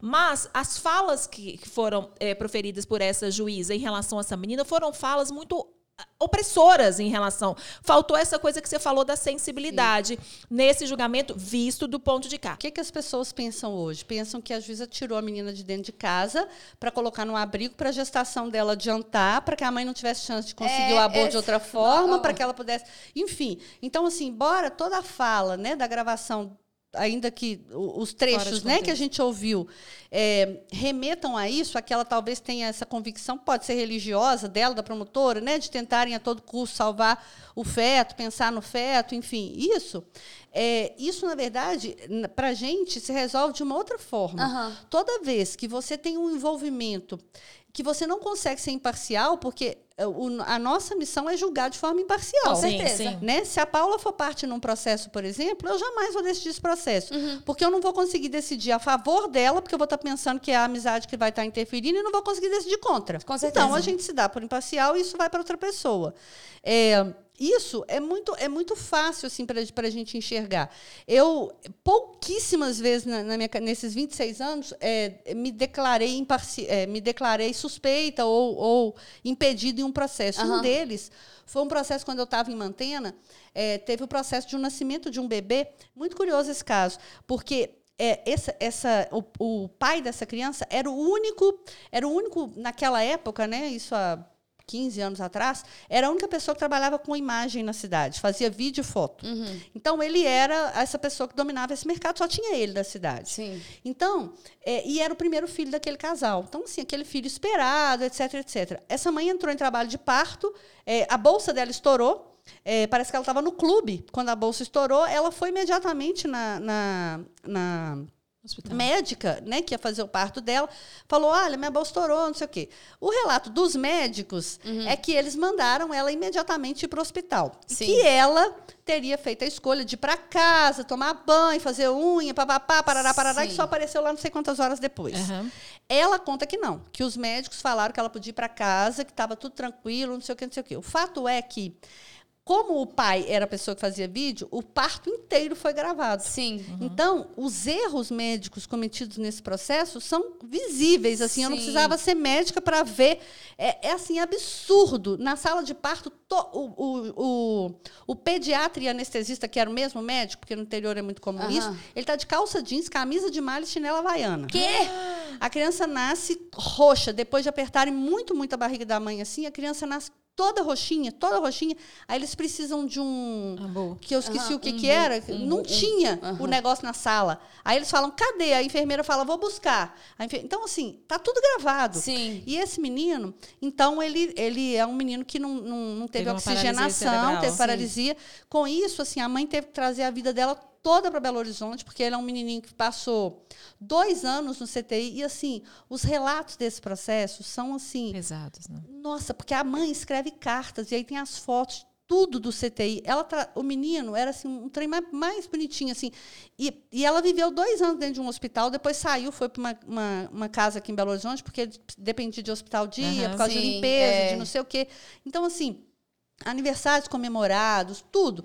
Então, assim, ela tinha todo um histórico. E quando eles resolveram entrar com o processo, é porque aquele ator, que era, acho que o super-homem, não sei, tinha saído um tratamento revolucionário naquela época. Sim. E aí eles entraram com essa ação para condenar os médicos a, a, tentar dar ao filho deles essa oportunidade de, de receber Entendi. esse tratamento, que era muito caro. Uhum. Então, era uma ação de indenização para tentar isso. Sim. E esse processo caiu para mim. Lá eram dois juízes, e esse processo caiu para minha vara. Na hora que eu peguei esse processo, que eu começava a ler, gente, eu só enxergava o Igor, porque é. o, meni, o, meu menino tinha nas, se ele tivesse nascido em Águas Formosas, porque ele nasceu é, também adiantado. Uhum. É, e, e eu tinha vindo para cá, eu falava assim, se ele tivesse nascido Você lá, ter que utilizar aquele era isso. Eu só só, eu só conseguia chorar. Eu uhum. lia, eu ia passando as folhas, lendo o relato daquela mãe, ela falava, ela falava, as lágrimas iam descendo. Eu falava assim, com que imparcialidade eu consigo Exato. julgar esse processo? Você já está totalmente direcionada para um não lado. Não conseguia. Uhum. E aí, no dia seguinte, procurei o outro colega da outra vara, falei, ó, oh, eu nunca, nunca me dei por impedida, porque era é um, era um caso muito difícil, porque acaba que os médicos, assim, tinham uma certa proximidade. Então, assim, é, ficava parecendo que era uma coisa que você quer empurrar para você não julgar o médico e não era, sabe? Uhum. Porque assim, e aí, tinha o menor problema Mas tem essa isso. possibilidade. Tem. Então, aí eu me você... dei por impedida. Entendi. Coloquei por motivo de foro íntimo, eu me vi impedida de decidir uhum. aquele processo, declinava para o outro colega. Uhum. E aí o processo foi para esse colega. Entendi. E aí ele deu a liminar, enfim, o processo seguiu. Enfim, depois eu não, depois que eu saí de lá, não tive notícia. Mas assim, é, essa, essa é a ferramenta que a lei nos dá Sim. exatamente para nos blindar disso. Uhum. Se você não tem condição, se você está moralmente muito envolvida com uma determinada situação, não faz. Sim. E, e, a gente não pode colocar, voltando, é, falando especificamente desse caso, a gente não pode é, colocar isso, você falou, você colocou como um motivo pessoal. A gente não pode colocar religião em cima da sua profissão, sabe? Se era uma opinião que seja religiosa daquela uhum. juíza e tudo, que ela se colocasse como impedida, sabe? Sim. Porque pelas falas dela é algo muito voltado para a religiosidade sim, sim. dela, sabe? É. Mas a gente não pode fazer com que isso seja, seja a, a, a principal ferramenta para você dar um veredito que vai impactar tremendamente a vida da pessoa. A gente não está falando nem do afastamento da menina, assim, mas a gente está falando em si do julgamento, uhum. sabe? Assim, que realmente é, é muito problemático. É, mas assim, olha como é é interessante. E que desmerecem um é. trabalho tão brilhante de tantas outras juízes. E era uma né? decisão que no primeiro momento não teve é. nada a ver nem com a galera é. que é. era ali, os juízes, os advogados, e fizeram uma coisa do hospital. Agora, então, isso, é, isso é muito complicado. É claro que, assim, quando a gente julga é claro que a gente traz a nossa bagagem interna, não tem jeito. Uhum. Na hora que eu vou decidir um processo, claro que tem, você tem as suas convicções pessoais sobre algumas, algumas questões, etc. E, e isso, é, para isso, né, existe, é, a gente tem essa, essa flexibilidade. Direito não é matemática, não é um mais um, é dois. Sim, Nem direito sim. pode ser diferente.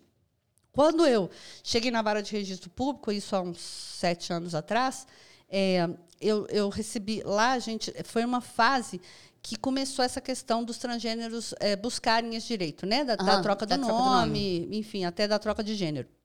Então, eu recebi uma tonelada de processos desses, porque uhum. hoje eles podem fazer diretamente no cartório, mas naquela época não podiam, dependiam do processo judicial. Uhum. Então, eu recebi uma tonelada. Todas as terças e quintas eu fazia só audiência transgênero. Uhum.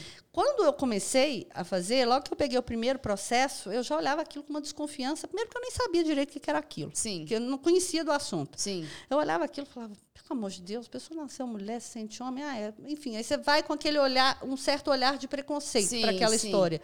É, bastou, assim, fazer duas, três audiências para eu virar completamente a minha cabeça. Você conseguiu ouvir as pessoas e o motivo pelo qual elas estavam Você ali. Você via. É. E, e, foi na época da novela que tinha a, uma, uma menina trans. Ah, sim. Foi mais ou menos na época? Foi na, mais ou menos naquela ah. época. Então, na hora que eu via tanto, que era a Ivana, né, que chamava a menina, tanto que, assim, era muito engraçado, porque, assim, tudo que eu ouvia na, na, mesa de audiência dos transgêneros era tudo que eu via a Ivana fazendo. Uhum. Né? Então, aquela questão de, dos seios, de não se ver, de não sei o quê, tudo, assim, muita, mas muita coisa. A questão do, da família, lá, lá, lá, tudo. E aí, até que a novela resolveu dar uma guinada e botou a Ivana transgênero gay. Aí eu falei, não precisavam ter esse lado. Porque aí já dá um nó. A pessoa já, já custa entender as outras pessoas, né? Sim. Ainda colocaram dessa forma, aí a novela eu acho que per, perdeu um pouquinho nisso, né? Porque era um momento para as pessoas informativo, entenderem. Né? Muito informativo. É, é, para as pessoas entenderem. mantido mais didático naquele uhum. primeiro momento para depois Devia. dar um segundo passo. Uhum. Devia. Mas é muito importante a Malu falar isso, porque é, basta você dar uma abertura para ouvir um pouquinho a história daquela pessoa, né? Tipo assim, Sim. assim, por que, que você está querendo é, fazer? É, independente do, do, do seu.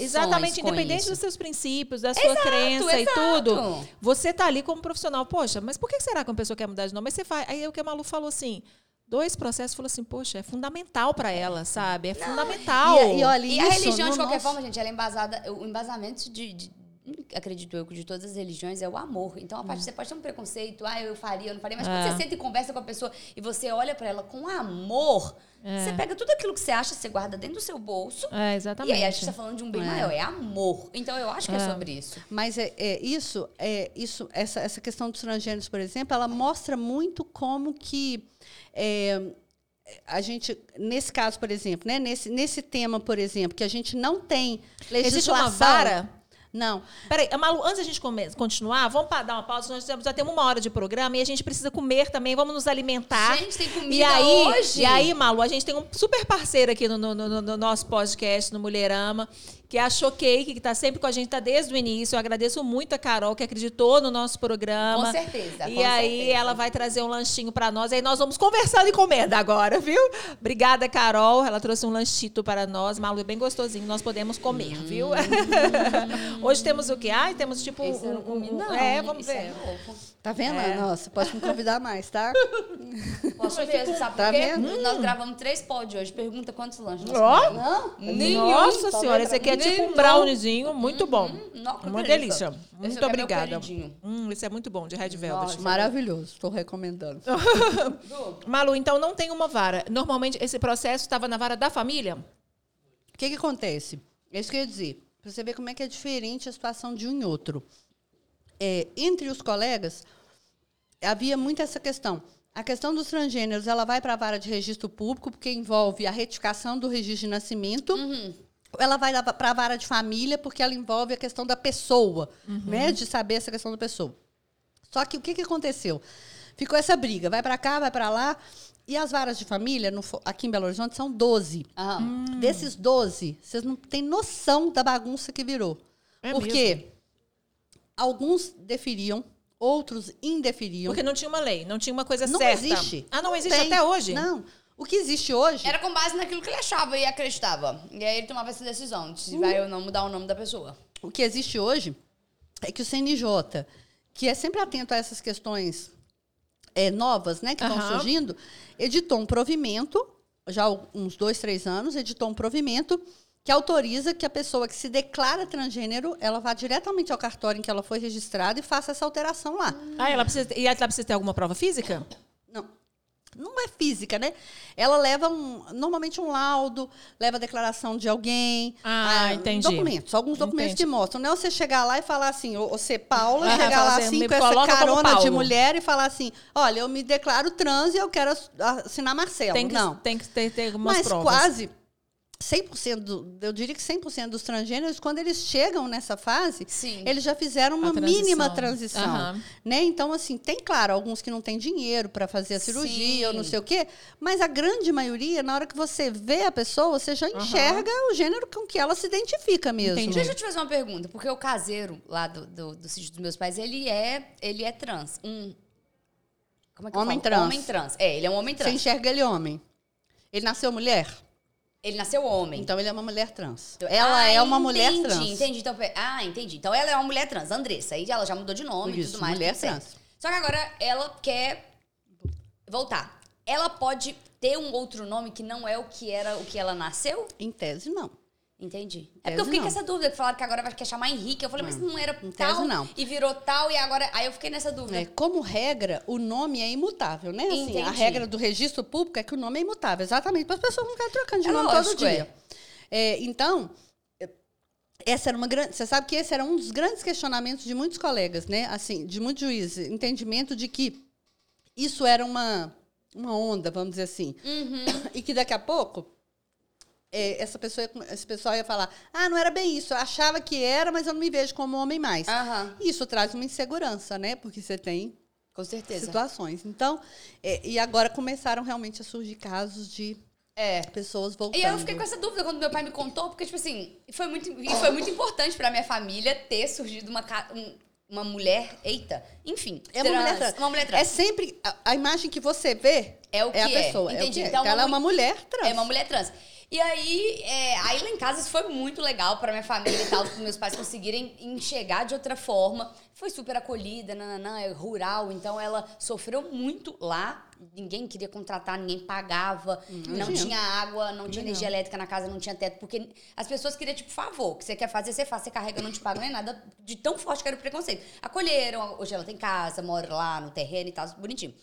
E aí, eu fiquei super nessa dúvida, eu falei, gente, hum, Malu, aí? mas aí então, essa, essa normativa então que ela conseguiu, que ela é do interior, né? Não é, não é aqui em Belo Horizonte. Que é, que é... Não, ela é do interior, mas eu é, acho que ela foi para a capital tem, tem vários, tem em qualquer em qualquer no cartório, em qualquer no de, país todo, em, em, qualquer cidade. Hoje, em qualquer é. a pessoa não precisa de processo judicial não. Hoje a pessoa vai ao cartório e aí com essa documentação a pessoa consegue fazer essa essa troca de documentação. Uhum. Mas naquela época que dependia do processo judicial, houve uma ela foi para a capital uma grande diferença. Isso. Muita gente vem é, ela foi, ela, ela saiu do interior, passou um tempo em São Paulo, que foi quando ela, ela com o advogado, enfim, conseguiu que fizesse a mudança para o nome de Andressa. E aí agora que ela quer, não sei se ela realmente quer, se é agora, se é daqui uns anos, enfim, como é que vai ser. Aí ela vai ter que voltar pro nome normal. É, e, é, e é engraçado a gente pensar, assim, que isso tem sete anos, assim, e que não tem uma vara. É, e hoje existe uma mas, vara. Mas tem. Não é que não tem. É, o que aconteceu foi, houve esse conflito, é da família da registro, da família da registro. É, algumas decisões até entenderam que seria do juiz de família. Só que, é, como lá na minha vara eu sou única, era muito mais fácil eu assumir esses processos Tá, tá engasgada. pode tossir, Malu. Tussa, Malu, tussa. Não tem problema, não. Pode tossir, pode beber água, pode fazer tudo. Pode ela fazer. falando a vozinha dela, vai ficando Subindo, tia. Não querendo tossir, né? caso, pode tossir, Malu. Pode tossir, pode beber água, não tá mais água. água. E aí, é, o que aconteceu foi que, na verdade, assim, por uma questão mesmo de abraçar essa causa, tanto que o pessoal brincava que quando tivesse uma banda mole, eles iam botar em cima do caminhão de rainha ah, da banda mole. Ia Porque, assim, eu realmente, assim, por, por é, me comover muito com a história deles, assim, era muito sofrida, é, era muito é, sofrimento, era muita história sofrida eu, eu, eu falei, quer saber? Eu vou assumir essa competência desse negócio. Já que tem um monte de gente brigando por isso, deixa isso comigo. Ótimo. Porque o que acontecia era, eram 12 juízes, 12 varas diferentes, 12 promotores. Então, dependendo da vara que eles caíam, eles tinham que ter sorte. É. Tinha vara que eles caíam que o juiz julgava procedente, mas o Ministério Público não concordava, recorria. Hum. Tinha vara que o juiz não dava, aí eles tinham que recorrer. Tinha vara... Então, assim, virou uma roleta. E se ficasse comigo, era uma decisão só, é aquela ali. Ninguém recorria, porque o promotor da minha vara concordava, uhum. e ficava assim. Então eu falei, ah, quer saber? Vamos assumir isso aqui, vamos fazer. E assim foi. Aí e foi durante quantos anos isso. até essa decisão do CNJ?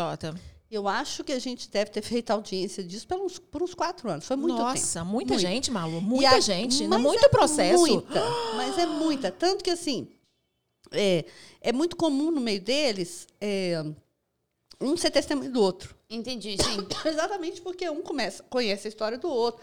Eles falam em redes sociais é, e tal. É, sim. Então, às vezes chegava lá e, e era muito bonitinho, assim. É, eu fazia questão de fazer a audiência, na, a sentença na hora, já entregava para eles o mandado.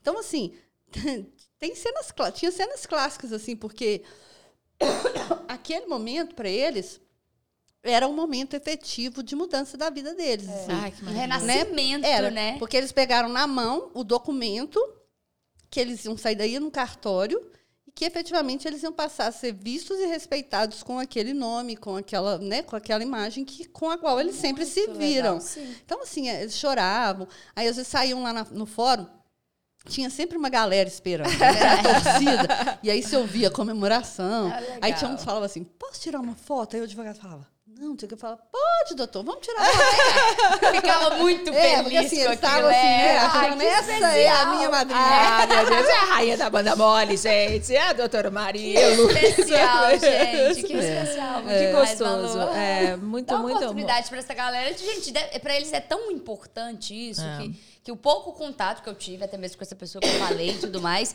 são histórias, entendeu? São histórias e tem N motivos pelo qual é. aquela pessoa Agora, chegou assim, saindo disso tudo, é, assim, eu não sei também qual o tempo que a gente tem aqui, mas assim, é, se a gente pensar em termos de, de, de, sensibilidade, assim, do que, que eu acho que a mulher pode fazer diferença assim numa uma carreira dessa, há pouco tempo é, o CNJ me pediu para gravar um programa. É, pediu para retratar um caso, contar um caso uhum. que que tipo assim, vamos dizer assim, que mexesse, que mostrasse a questão da sensibilidade da magistrada e que de alguma forma me marcou. Sim. Eu não tive dúvida na hora de, de qual caso eu mandaria.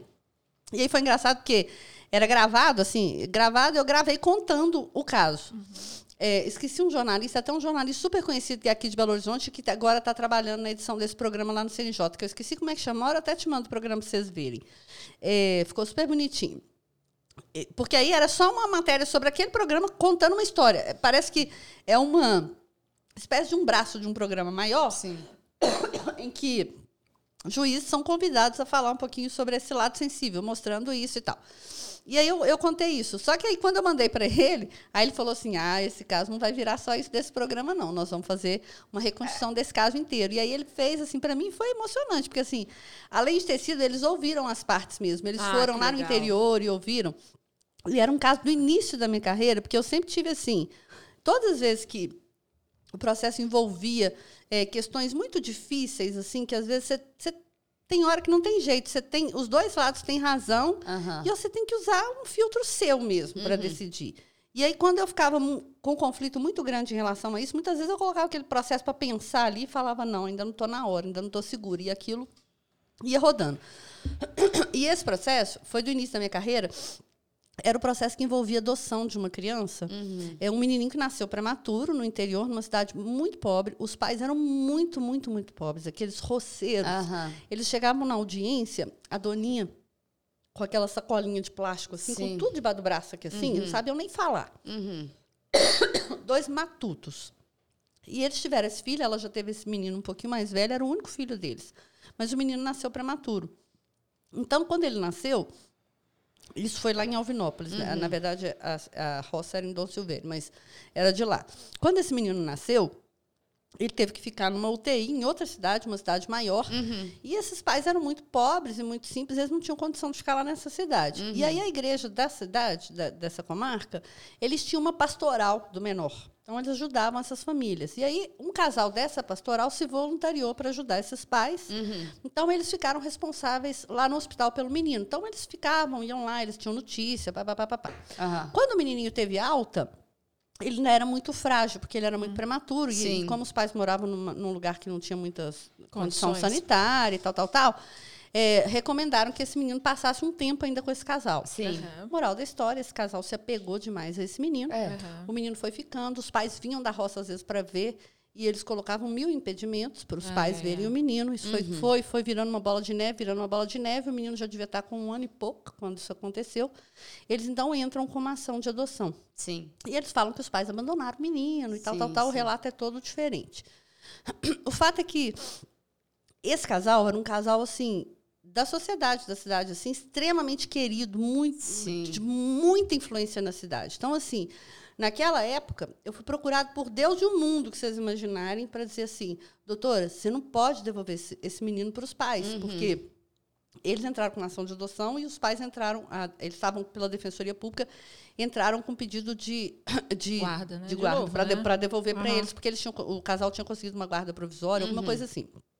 E aí, todo mundo, foi uma pressão gigantesca, assim, ia todo mundo atrás de mim para falar assim, esse menino vai morrer, se você entregar essa criança para esses pais, eles vão morrer. Então, assim, pressão mesmo. Todas as provas do processo favoreciam esse casal. Sim. Não só por isso, mas porque vieram médicos para depor, para dizer que o menino exigia cuidados especiais e tal, e os pais moravam em condições que não tinham saneamento básico, papapá. Aí veio aquela coisa, ah, o menino é prematuro, o menino é isso, papapá, parará. E eu eu colocava aquele processo de lado, a única coisa que eu me perguntava, eu, eu punha a cabeça no travesseiro, eu, eu lembrava daquele pai, daquela mãe, eu falava assim, o que, que esses dois fizeram para perder esse filho? Sim. Eles não fizeram nada, Sim. eles só são pobres e da roça. Sim. Sim. Por que, que eles vão perder esse filho? Assim, eu não conseguia, aquilo não conseguia entrar na minha cabeça, e eu rodava com aquilo, eu rodava com aquilo, blá, blá, blá. moral da história devolvi o menino para os pais, para os pais biológicos. Foi um, um, procedimento super complicado, porque foi sofrido, né? o menino já estava vinculado com Sim. aqueles dois, eles nem tinha referência e tal. Mas na época fiz de uma forma que também que me respaldasse. Então determina, de, devolvi e determinei que o oficial de justiça fizesse visitas periódicas a essa casa lá na roça uhum. e me certificasse sempre como é que essa criança estava. E aí eu me lembro, eu falo que eu me lembro até hoje, esse, esse oficial de justiça, o Laerte, ele chegava e falava assim, doutora, fui na roça hoje. Aí eu falava assim, e aí, como é que tá o menininho? Esqueci como é que ele chamava. Aí ele falava assim, Só não tem ideia. Que menino montado naquele cavalo, mas o menino tá gordo. e ele brinca com porco. E o menino tá feio. Enfim, menino, o menino não só sobreviveu. E aí agora, com esse programa do CNJ, eles foram lá e ouviram o menino. Ah, ouviram você tá brincando, Malu. A gente precisa é, ver isso. Eu quero é, ver isso demais. É bonitinho demais, sabe? Então, assim, pra mim foi extremamente gratificante e o menino ver tá anos depois... Com 20 Homem, anos, 20 já, e né? poucos, é. Ele lá com os pais continuou sendo filho único, e aí os pais falam o relato deles e tal, o menino matuto, igual os pais, matutão. Mas, é, ainda que matutão, claro, se ele tivesse ficado com os outros, né, com uhum. a outra família, ele provavelmente teria feito um curso superior, não sei o que lá, papapá. Mas eu não sei se ele teria sido mais feliz, né? Ah, Enfim, e eu não podia tirar esse exatamente, direito dele. Exatamente, que no primeiro o que momento... O que eles fizeram, exatamente. É, no primeiro momento, aquele casal que tava lá, que ia dar esse suporte, era até uma luz para eles. Nossa, graças é. a Deus, um auxílio. E aí depois a pessoa agindo é. de má fé, não é. fazia o menor sentido. Então, assim, eu não sei se fosse um homem, se a decisão tivesse, teria sido diferente, não. Mas eu acho que é, esse olhar de mulher, de mãe, eu não era mãe nessa uhum. época, mas... É, eu acho que é, tem uma diferença, assim, Com certeza. sabe? Nossa, eu assim, acho que tem demais uma diferença, Malu. Eu acho. É, te conhecendo, eu sei que você tem, tem esse, esse olhar, essa visão. Mas eu acho realmente que a mulher ela tem esse olhar maternal em tudo que ela faz Sim, na vida. com certeza. Sabe? É lógico que é o que a gente está falando aqui, né? Que a gente falou no caso dessa menina, assim. Eu acho que a sua posição pessoal não pode estar acima da lei, né? Não pode ser uma coisa que te faça ter um veredito em cima das suas convicções claro. pessoais. Mas a sensibilidade, independente do tipo de profissão que você tem, ela não pode faltar. Sim, sim. É. Sabe? A sensibilidade é algo que é, ela deve estar presente em todas as decisões. Malu, uma outra, uma outra vara aqui. Mas falando um pouco dessa questão da maternidade, eu vou entrar na, na vara aqui da, do registro de paternidade também, que eu sei que é uma coisa que você, que você atua muito, assim. É, é, em algum momento nessas, nessas é, do júri, como é que você fala? É, que juíza do júri você teve medo como mãe, assim? É, chegou um ponto, assim, de você é, questionar a sua profissão por, por medo, igual você falou quando os traficantes ou as pessoas Entendi, já começavam a te conhecer, ela, já começavam a te conhecer. No, te, por te causa, deu medo em algum momento? Eu, eu fui juíza criminal muitos anos. É, outro dia, é, há pouco tempo, eu tive até a oportunidade de falar sobre isso. Quando eu fui embora de Águas Formosas, o Igor era pequeno, de, era pequeno lá. Coincidentemente, na época que eu saí de lá, teve uma inauguração de uma obra que a gente fez na cadeia de lá. Uhum. E a cadeia lá, como se fosse esse quadrado aqui, as celas eram assim, ó, em volta uhum. e tinha um pátio. E essa inauguração dessa obra, dessa melhoria, foi nesse pátio que o delegado programou. E aí, nessa solenidade de inauguração, os presos estavam, então, todos na cela assistindo. e aí o, o delegado falou, né, nesse, nesse momento que era, né, que estava triste, que estava indo embora, falou sobre a minha despedida. E aí, na hora que acabou aquela solenidade, os presos começaram a me chamar, porque a gente faz visita periódica na cadeia, sim, né?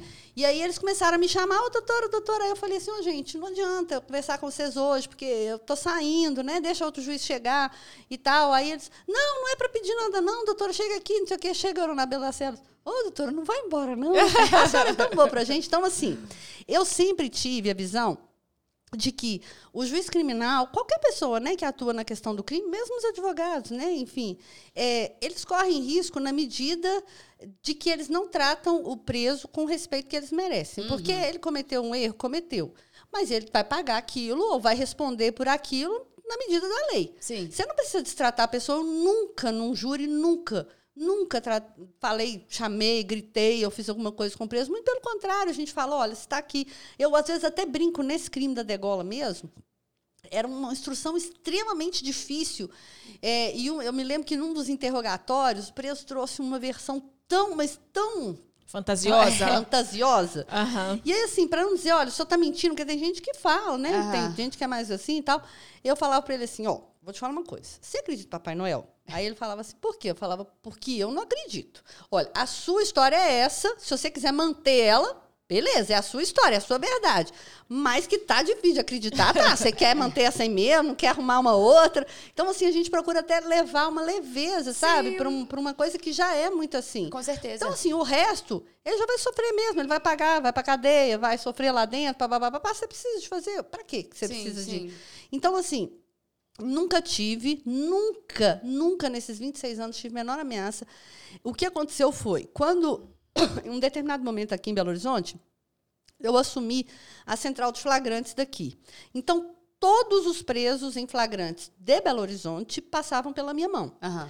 Então, é, o que, que é um preso em flagrante? É quando qualquer acontece, pessoa quando aconteceu um crime, ele foi preso. Pegou foi, ali, foi preso. É, pega com a mão na massa. É, exato. Uhum. Prendeu em flagrante, vai para a delegacia algemado, e aí neste momento um juiz tem que dizer se vai dar para ele uma liberdade provisória, botar uma tornozeleira, Entendi. lá lá lá, ou se ele vai continuar preso. Sim. Uhum. E aí eu, eu me tornei a pessoa responsável por fazer isso para todos os presos de Belo Horizonte. E eu uhum. fiquei nessa função acho que uns dois anos. Sim.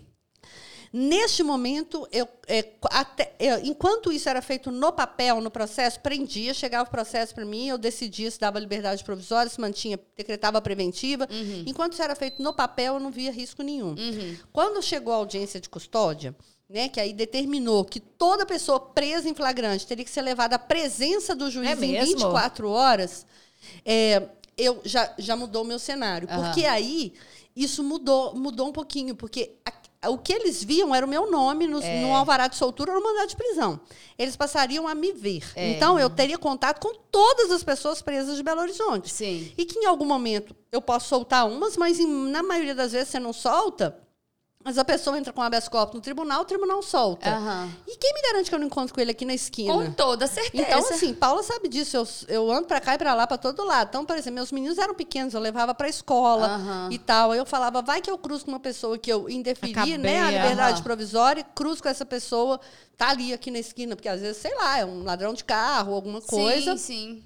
Enfim, esse foi o único momento em que eu optei por sair. Foi quando eu saí da área criminal e fui para a área civil. Eu fui para uhum. a vara de registro exatamente nessa época, na época da audiência de custódia. Eu fiz durante um período, mas aí eu botei na balança, falei assim, não, aí eu já, a minha proposta com o tribunal naquela época era que criasse um comitê de juízes, uhum. que a gente tivesse um revezamento Sim. nisso.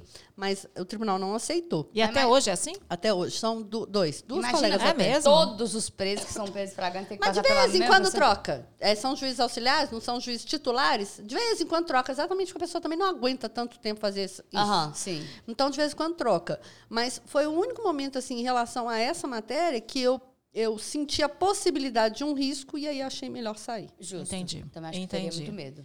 É, nossa, muito medo. medo. Principalmente porque você prendeu, mas o outro soltou. Exato. Então, ele amanhã ele pode estar na, tá na esquina da sua casa, exatamente. Exato. Ele pode estar não, na esquina não, da sua casa. Deus, e assim, eu, a gente não guarda o rosto deles, mas eles não esquecem o nosso, é, né? Então, certeza que não. É. Certeza. Então, assim, Malu, vamos falar um pouquinho, assim, que eu acho que é um, um tema importante também e que é cada vez mais falado, assim. Eu sei que você já julgou muito. Quer dizer, eu sei não. Você já julgou feminicídio muito? Não com o nome feminicídio. Ah, porque o nome é Porque é, na é, época, é, na época não chamava feminicídio, era homicídio contra a mulher, Sim. né? Homicídio contra o homem, homicídio, enfim, era normal. Depois é que se tornou 2005, feminicídio. Né? Eu não sei, que, foi, foi na lei Maria da eu Penha? Eu nem sei, acho que, acho que não, foi, foi um tempo, não, eu não sei se antes ou depois, enfim, Sim. o marco eu não lembro, ano não, não, não vou me lembrar mas ganhou o nome feminicídio depois. Entendi. Exatamente porque... Era só assassinato, assassinato tanto de homem quanto de mulher, Normal. era só um crime. Era tudo igual. É, tinha, então... e, e, pela lei o feminicídio tem um peso a mais? Como que funciona? É, daí, é, porque tem circunstâncias no homicídio que são circunstâncias que agravam a pena, né? Então, por exemplo, às vezes se é, se o crime é cometido contra, contra, por exemplo, seu ascendente, se o crime é cometido contra um idoso, às vezes uhum. contra uma uhum. criança, tem uma série de coisas. E aí Entendi. eles colocaram uma mulher nesse capítulo. Né? Então, esse crime ganhou uma pena maior, né? Então, uhum. você tem a possibilidade de apenar com uma pena maior exatamente pela característica do feminicídio. Entendi, ah, entendi. Tá? Que não necessariamente é a morte de uma mulher, né? Porque se você tiver aqui um cara entrar aqui para nos assaltar e matar nós três, uhum. não é feminicídio. Entendi, Exato, né? O feminicídio tem que ter o contexto da, né, violência, da violência contra a mulher. Assim. Ah, entendi. O feminicídio tem que ter o contexto da violência contra a mulher. E a gente conversou com a desembargadora, a, a, a Karen Merich, assim, falando exatamente por que, que foi preciso criar uma lei de proteção à mulher, que é uma lei super recente, né? Que é 2006, é 2005, 6, é, que ela falou. Isso, um negócio assim. Que é uma lei super recente, porque não tinha esse tipo de proteção. E que às vezes as pessoas falam assim: ah, mas ninguém cria, os juízes então vão, nem olham para os homens, não criam leis que protejam os homens, né? E que, na verdade, na Constituição, né, na, na, na lei, já, já existe essa punição, né? Existe o crime de homicídio e que são julgados homens e mulheres. A questão do feminicídio que veio, que é uma discussão muito recente do que a gente está vendo agora, não sei se através das redes sociais, que a gente está uhum. vendo muitos, muitos casos se aflorarem, foi preciso criar justamente para a gente respaldar as mulheres, pelo menos de uma medida protetiva, sabe? Pelo menos de uma coisa. Apesar de você não estar inserida nesse universo, você percebe que aumentou assim essa questão da, da, da, da da violência contra a mulher de um modo geral, assim? Você tem essa percepção, assim? Olha. Das medidas protetivas, por exemplo? Olha, é, desde que eu estava no interior, desde que eu iniciei a carreira, eu acho que em termos de, de, de feminicídio mesmo, de homicídio, uhum. eu acho que era menos, mas talvez interior. Mas, assim, por exemplo, no interior era muito comum ameaça, essa relação é, doentia, né, do homem em relação uhum. à mulher. Quantas audiências eu fiz que eu falava para os homens assim, falava, meu filho, tá cheio de mulher no mercado, para que, que você cismou justo com essa? É, uhum. Vira essa página. E às vezes eu falava, falava assim, vira essa página, vai, vai para outra. Se ela já arrumou outro, se ela já tem outro, faz isso também. Uhum. Você vai ficar agarrado nisso, aí fala com ele, daqui a pouco você faz uma besteira, você está preso, e lelele acaba com sua vida, enfim. Então, assim, eu me lembro muito desse contexto, assim, início de carreira. Quando eu fui para o júri, eram, eram muitos casos. Só que é, é isso que você está falando. Talvez naquela época, não sei, não sei porquê, né? Talvez, talvez por uma questão, às vezes, até de militância mesmo. Sim, talvez as mulheres ainda não tivessem tão preparadas para enfrentar isso ou alguma coisa. É, era tratado, ok, é mais um crime passional, né? Assim, uhum. nossa, eu julguei casos horrorosos, assim, mas horrorosos. Nossa, me lembro de um júri que a gente fez em, lá em Contagem, de um, de um rapaz que. E assim, você sabe que. Na, quando você faz o julgamento, você consegue até ter pena do, do homicida, assim. Uhum. Porque essas pessoas que cometem um crime passional, esse moço, por exemplo, ele matou uma moça que ele amava de paixão, assim. Sim. E ele deu, assim, desferiu inúmeras, inúmeras facadas nela e ainda matou filha deles. Porque Nossa. ele diz, segundo ele, Credo. na loucura que ele estava naquele momento, na hora que ele viu ela daquele jeito, ele não conseguiu poupar a menina, porque, tipo assim, é, ele achou que a menina ia sofrer demais. Enfim, ah, ele matou Deus as duas. Uhum. Mas o julgamento era um julgamento extremamente sofrido, porque, assim, ele, quando caiu em si, é, ele, ele sofria demais. Ele, é. Desde que ele foi. E não é porque ele foi preso, não, porque assim, realmente é, dá para a gente diferenciar, sabe? Uma, um sofrimento de fachada e um sofrimento de verdade. Sim. E ele se colocou sempre nesse lugar de que ele tinha que pagar por isso, sim, ele tinha que ficar preso o resto da vida dele, que ele tinha acabado com a vida dele, barará, parará. E do outro lado, um plenário lotado com a família dessa menina, e assim, ele tinha que contar as histórias, ele falava, enfim, muitas vezes acabava falando alguma coisa dela. Então, é, esse, esse cenário né, de, de homens ciumentos que não aceitam sim, o fim do relacionamento, sim. ou que, enfim, por qualquer outro motivo matam as mulheres, ele já existe há muito tempo. Uhum. É, eu acho que o que o que pa passou foi a despertar uma atenção maior para essa situação, porque ela realmente exigia um cuidado, assim. É. Não é comentou... possível até quando isso é. vai existir. E o que a gente comentou também foram das mulheres terem mais força de trazer à tona antes de chegar no, é. no é. a ponto de morrer. É. Né? Então, que ela estava é. sofrendo uma violência, às vezes física, às vezes psicológica. Então, a gente comentou muito disso também. Isso na, nas varas de família é muito clássico, né? Porque isso a gente vê muito lá né? Pessoas que que passam um relacionamento inteiro assim. Teve um caso de júri lá de contagem também, que foi julgado uma professora, foi a primeira vez que eu vi é um promotor de justiça pedir, um, pedir para o conselho de sentença algo que ele não poderia pedir em tese assim, porque era o caso de uma professora muito querida em contagem que uhum. ela tinha vivido anos de violência doméstica, anos em silêncio, porque ele batia, fazia, fazia, fazia, falava que se ela falasse ele, ele ia fazer alguma coisa com os filhos. Psico abuso psicológico, abuso, é, abuso total, moral, abuso de tudo. Total.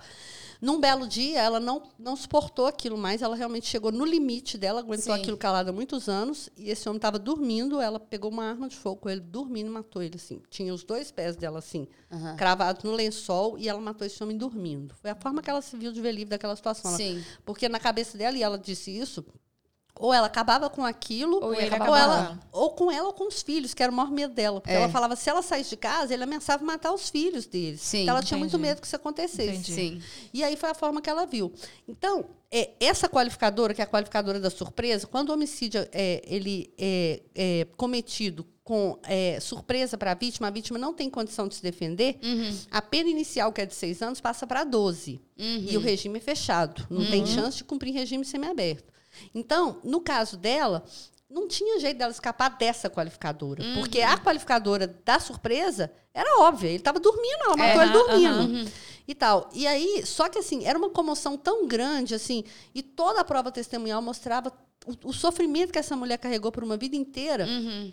que o promotor em plenário pediu, falou para os jurados: olha, é um clássico homicídio qualificado, mas por clemência eu peço que os senhores votem como um homicídio simples, para que ela tenha a chance de retomar a vida dela, cumprir né, a parte da uhum. pena dela em regime aberto, etc, etc, etc. Os jurados não deram.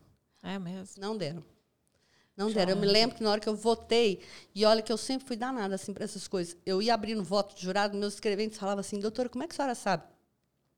É experiência mesmo, né? Assim, você vê reação de jurado assim, uhum. postura e tal. Eu, na hora que abri votação, eu, eu tinha sempre aqui os meus quesitos, e assim, aí eu tinha, né? Por exemplo, quesito 1, um, não sei o que, eu punha sim, não, e ia anotando sim. a caneta. E eu sempre usava um lápis e já punha os meus palpites, até sim. porque eu já deixava a minha sentença redigida. E aí, tinha vezes que eu cravava o resultado. Os escreventes uhum. falavam, só tem uma bola de cristal. Nesse julgamento, eu jurava que ia dar. Jurava, uhum. porque assim, o plenário lotado, todo mundo para apoiar aquela mulher. Uhum. O promotor pediu, não sei o quê os jurados foram cruéis. Eles foram absolutamente técnicos, assim. Uhum. É qualificado, é qualificado, ela vai ter que pagar. E aí a gente teve que sentenciar com 12 anos.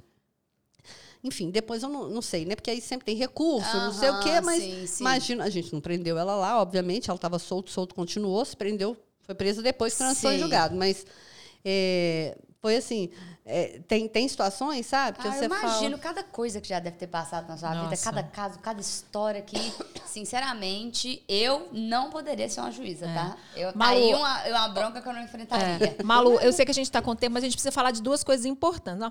Né? Eita, a gente começou. precisa falar de duas coisas importantes. Primeiro, sobre a questão da paternidade e segundo, sobre dupla maternidade, que é uma questão que entra um pouco, é, entra no registro civil família. Como é que entra no na, registro, na, né? É, hoje a questão da dupla maternidade, hoje também, assim como a questão dos transgêneros, antes é, as mulheres tinham que entrar com a ação para pedir, né, uhum. para registrar. É, o CNJ, mais uma vez, avançando no tempo e vendo essa situação, Sim. também editou um provimento. Ele já tem também, talvez, não sei quantos anos, mas também é uma coisa mais ou menos recente, é, que autoriza que casais né, de mulheres, ou mesmo de homens, se for questão de barriga de aluguel, por exemplo, uhum. é, possam registrar esse filho já no nome dos dois diretamente no cartório. As duas mães ou os dois pais? Os dois pais. Uhum. A, grande, a grande novidade nessa história, e, e é um, uma situação difícil assim para a gente enfrentar, é que esse provimento ele fala da, da reprodução assistida. Uhum. Né? Então, são essas mulheres que procuram a clínica de fertilização, Sim. que buscam um sêmen né, Doado, de doador uhum, anônimo, anônimo, etc. Ou o pai, né, ou o casal de homem que faz a mesma coisa. Para esses aí é tranquilo. Eles Sim. vão no cartório, nasceu o neném, consegue registrar com o nome das duas mulheres ou dos dois homens, não tem dificuldade mais nenhuma. Uhum. O grande problema é que surgiu uma novidade porque agora as pessoas é, estão fazendo a tal da inseminação, inseminação caseira. caseira. e esse... Nós estamos por dentro de todas é, Vocês estão, é. Estão bem por dentro. Então, na inseminação caseira, a situação é completamente diferente. Porque na inseminação caseira existe um pai. Esse pai é conhecido. Sim. É um homem, amigo ou não, enfim, que doou esse material. Assim elas relatam, né? Pode ser até que a mulher transou mesmo com o cara, engravidou e fala que é isso. Sim, Mas sim. O que elas falam é que algum, algum amigo doou esse esse, esse esperma, colocaram numa seringa uhum. e, e injetaram numa outra. delas. Assim. Uhum. É, então, assim, o, o grande complicador é isso, porque na reprodução assistida, uma é a mãe biológica, uhum. é a que doou o óvulo. A outra é a mãe que gera. Uhum. Então, de qualquer forma, existe o vínculo para as duas. Sim, sim. Nesse outro caso, não. Uma é a mãe biológica e a outra é a, é a a, é a companheira, a companheira da mãe biológica, a esposa, o que for. Uhum. Então, nesse caso, o que existe é, é, é realmente uma maternidade socioafetiva. Sim, né? Então, essa aqui é a mãe socioafetiva dessa criança, porque ela está junto com essa, ela vai, vai criar como filho, vai estar tá junto, enfim. O fato é que eu recebi processos no início é, dessa jornada com como esses pedidos de autorização para isso, e eu entendi que a competência não era minha. Houve uma discussão assim, seria competência do registro público, uhum. porque é só uma autorização registral ou não. O que eu entendi é que como isso extrapolava a exceção que o CNJ já tinha dado, que era de autorizar, mas nos casos de reprodução assistida, isso já estava extrapolando isso. E principalmente porque nesses casos tem um pai identificado e esse pai precisa fazer parte desse processo para dizer, olha, eu abro mão de qualquer Sim, coisa, eu não quero, enfim, uhum. para que isso seja legítimo, porque senão daqui a dois anos ele chega e reivindica esse filho, fala, esse filho é meu, quero investigar a paternidade sim, dele, faz sim. um exame de DNA e aí bagunça a vida dessas pessoas todas. Então ele tem que participar desse processo. E isso é vara de família, isso é competente de vara de família. Sim. Então, hoje, essa discussão da reprodução é, né, é, caseira está sendo feita nas varas de família. Sim, sim. Eu sim. ainda recebo pedidos na vara de registro, mas eu declino para a família. família. Entendi. Legal. Porque aí, aí ela vai, vai ter que precisar da negatória da paternidade, o pai tem que Não, abrir mão aí, da paternidade. O que pode fazer, depende, cada caso é um caso. Uhum. Cada caso vai ser um caso, mas depende da história que vier, né? Mas, de um modo geral, é, o que pode fazer é esse é, por exemplo, se é um amigo delas, os três uhum. podem entrar junto com o processo. Entendi. Ele pode dizer, olha, eu renuncio ao pato poder, eu não quero e tal, estou abrindo mão, assim como acontece na adoção. Sim. Na uhum. entrega, você perde o vínculo por completo. Entendi. Ele renuncia a isso, e aí a que foi mãe já está lá no registro, a outra vai dizer, olha, nós somos casadas, né? Mas às vezes elas têm até uhum. certidão de casamento sim, mesmo. Sim. Nós somos casados, nós temos uma relação estável, nós vamos criar esse filho junto, nós planejamos essa gravidez juntas. Uhum. Normalmente tem fotos, tem tudo, sim. o juiz defere a, a maternidade sócio-afetiva e ela vai figurar no registro como mãe da mesma forma. O que acontece é que no momento atual tem essa burocracia um pouco mais morosa do que quando já mas é de é fato importante, assistido. Mas que, na verdade, Sim. se a gente for pensar... É uma proteção. Para resguardá-la. Para resguardar as, as, mães mesmo. E aí a bagunça, justamente isso que ela tá é, falando. Dois exatamente. anos, três anos, a vida lá bonitinha, na pá. Aí chega o pai. Aí fala, Gente, assim, eu sou o pai quero. dessa criança. Aí, pô, fala arrependi, porque é, teve é. uma que juntou uma declaração, me lembro do primeiro pedido desse que eu recebi, veio uma declaração do pai, dizendo: olha, eu, eu declaro que eu forneci né, meu uhum. material espontaneamente, etc, etc, mas que não quero nenhum direito em relação a essa criança e tal. Tá, qual o contexto que essa declaração foi dada? Uhum. Ele vai dizer assim, não, naquela época eu estava, né, estava transtornado, não sabia o que, que era. Tal, porque o negócio é assim, enquanto o menino está dentro da barriga e está pequenininho, que você está distante, é uma coisa.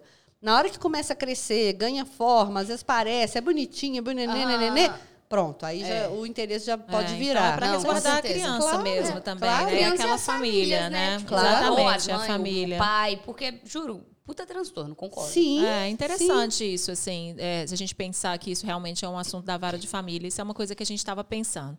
E a outra coisa que a gente não pode deixar de falar aqui, que foi até matéria do Fantástico, a Malu presidiu brilhantemente uma. Era uma campanha, foi uma campanha daquela, da, daquela época que apareceu no Fantástico? É. Ou, ou, era, ou é algo que acontece no, no não, seu. É o seguinte: o Centro de Reconhecimento de Paternidade, aqui em Belo Horizonte, ele existe tem 10 anos. Uhum. Ele foi criado pelo tribunal porque Lá atrás, né, há 10 anos atrás, o, o, o censo, um censo escolar que foi feito, apurou que existiam milhares e milhares de crianças e adolescentes que não tinham pai no registro. Uhum. Então, naquela época, o CNJ deu um, um, uma, uma, determinação para todos os tribunais do Brasil e disse assim: olha, vocês têm X prazo para melhorar esses números. Sim. A gente precisa achar os pais desses meninos. Eles têm algum pai. Alguém precisa trabalhar isso. Porque já existia uma lei que determinava que toda criança que nasce sem um pai registrado, o, o, é, é, aberto um procedimento de averiguação de paternidade em que o juiz ou o Ministério Público tem que atuar para tentar identificar essa paternidade. Uhum. Ah, isso acontece? Isso acontece. Então, se, se, se, isso, é uma... já é, isso já é para trás. Então, Só se a mãe quer registrar sozinha, de toda forma, abre-se um processo interno? Uhum. Sem a, Deixa sem a mãe eu te contar quiser... como é que é. Uhum. Isso sempre existiu. Só que... É, na maioria dos lugares você não tinha tempo, você não tinha ferramenta para trabalhar com isso. Você vai uhum. fazer o quê? Como é que você vai investigar isso? Uhum. Então, isso ficava por ali mesmo. Se a mãe procurasse, você fazia, se não procurasse, ficava. Então, isso colaborava para que esses números fossem muito grandes. Uhum. É, quando se, aqui, em, aqui em Minas Gerais, o nosso tribunal de uma forma muito feliz, resolveu criar, então, o Centro de Reconhecimento de Paternidade. Na, na época, chamava pai, Projeto Pai Presente, depois o Centro. Sim. E isso, então, na época, foi criado para isso. Quando eu assumi o CRP, ele já estava funcionando, tinha algum tempo, mas pouquinho, é, é, tinha um mapa colado atrás da, lá, na, na, minha sala, assim, com vários alfinetes. Aqueles alfinetes representavam as escolas. Sim. Então, a gente trabalhava por escola e por região. A gente mandava uma notificação para aquela diretora daquela escola, pedia todos os registros de todos os meninos que não tinham pai uhum. né, é no cadastro passamos a chamar mãe por mãe, trabalho de, de formiguinha. Que maravilhoso! Mandava carta por carta, essas mães compareciam lá, e aí o nosso trabalho é. E a equipe do CRP é uma equipe extremamente sensível.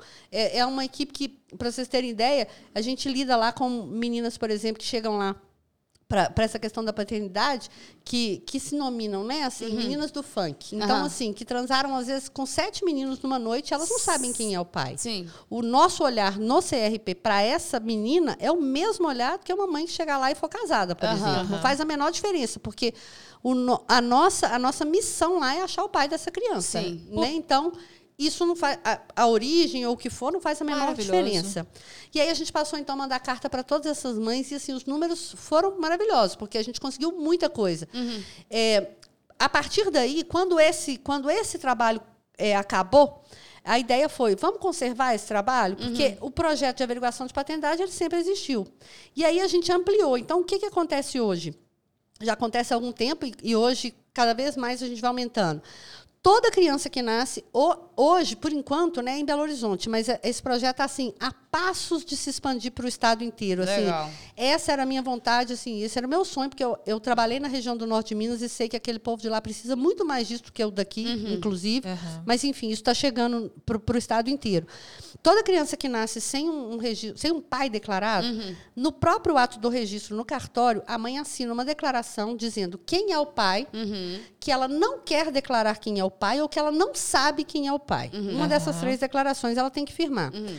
Automaticamente, com essa declaração e essa certidão de nascimento, o cartório é obrigado, isso é no dia seguinte que o bebê é registrado, eles abrem um processo que chega para mim eletronicamente de averiguação de paternidade, com uhum. essas informações. Se essa mãe já declarou quem é esse pai, Sim. automaticamente é marcada uma audiência com essa mãe e esse pai. Os dois Sim. são chamados Entendi. lá no CRP. E aí Entendi. entra o nosso trabalho de convencimento, é disponibilizado o exame de DNA gratuito. Na maioria Fantástico. das vezes, o pai aceita fazer, porque a Sim. gente fala para ele que se ele não fizer, ela vai entrar com uma ação de investigação de paternidade, e aí é muito pior para ele, porque uhum. ele tem que contratar advogado. Se ele não fizer DNA, ele vai ser declarado pai por presunção, é muito pior. Uhum. Enfim, então. É, é, esse é, o, esse é, o, passa, o, é, o, inicial. Quando a mãe não declara, eu não quero declarar, eu não sei quem é, é chamada só a mãe. Uhum. E aí o nosso trabalho é de convencimento para essa mulher da importância do filho dela ter um pai declarado. Sim. Porque muitas vezes é, a mulher está muito magoada, porque uhum. o homem desconfiou, Sim. não apoiou uhum. e etc. Ela quer apagar ele da vida. Quer. Então, assim, mas ela, ela tá com muito. Quer. Mas, é, mas é muito do, da emoção do momento, da proteção né? também, entendeu? É, tipo, tanto é que a gente é. meu filho um dia Não. tem um contato. Tanto que lá no CRP, por rotina, todas as vezes que essa mãe é chamada e ela insiste que ela não quer declarar, a gente não arquiva o processo. Esse processo vai para um stand-by por seis meses. Seis meses depois a gente manda uma carta e costuma funcionar. No segundo momento, essa mãe já chega menos fragilizada, é. me, com o emocional menos abalado, e aí ela topa Não, fazer imagina, essa, ela tá no momento pós-parto ali, acabou de chegar o bebezinho, o, o, é. o sangue no Com raiva, é. sabe? Com raiva, magoada. É. Depois até pode acontecer casos do próprio pai é. ali de, é. resolver, apaziguar, conversar. É. Então é muito Malu, importante. Mas isso transforma as vidas. E isso, na verdade, que... isso é, o, isso é o, o, o, o, nós vamos dizer assim, é o, é o principal. Só que a partir daí nasceu todo o resto. Porque aí hoje o que, que a gente faz? A gente faz é, paternidade de adulto, paternidade de, enfim, adolescente. Então, por exemplo, adultos que não tenham pai reconhecido. Uhum. Tanto pode ser espontâneo, às vezes eles vão espontaneamente lá, uhum. né? Às vezes não, às vezes ele vai lá e indica o suposto pai, a gente chama. Então, assim, a gente tem relatos tem histórias lindas, lindas e lindas no CRP. A gente faz pai preso, então o pai está preso, eu faço audiência com o pai no presídio. Uhum, a mãe está uhum. lá com o bebê. São lindas também, tem umas que eu, que eu gravo assim, porque são tão bonitinhas. Uhum. Porque o pai que está no presídio, na maioria das vezes, ele conhece o filho naquele momento da audiência. Ai. Então eu chego, e aí eu adoro, né? Porque uhum. Paula sabe disso. Aí eu chego e falo, a mãe está aqui, né? E eu que estou na, na, na, na no vídeo com ele. A mãe não está uhum. enxergando ainda e ela está com o bebê. Aí eu vou, pergunto, olha, a fulana está aqui, não sei o quê. Ela veio para buscar o reconhecimento da paternidade do Vitor, por exemplo, e tal. Uhum. O senhor reconhece tal? Reconheço, doutor, tal. O senhor conhece ele? Não, só recebi foto e tal, tal, tal. Aí eu falo com a mãe, me dá aqui, pego. Na hora oh. que eu pego, eles desabam a chorar oh. do outro lado. É muito bonitinho, sim, sabe? Sim. Então, assim, é sempre assim.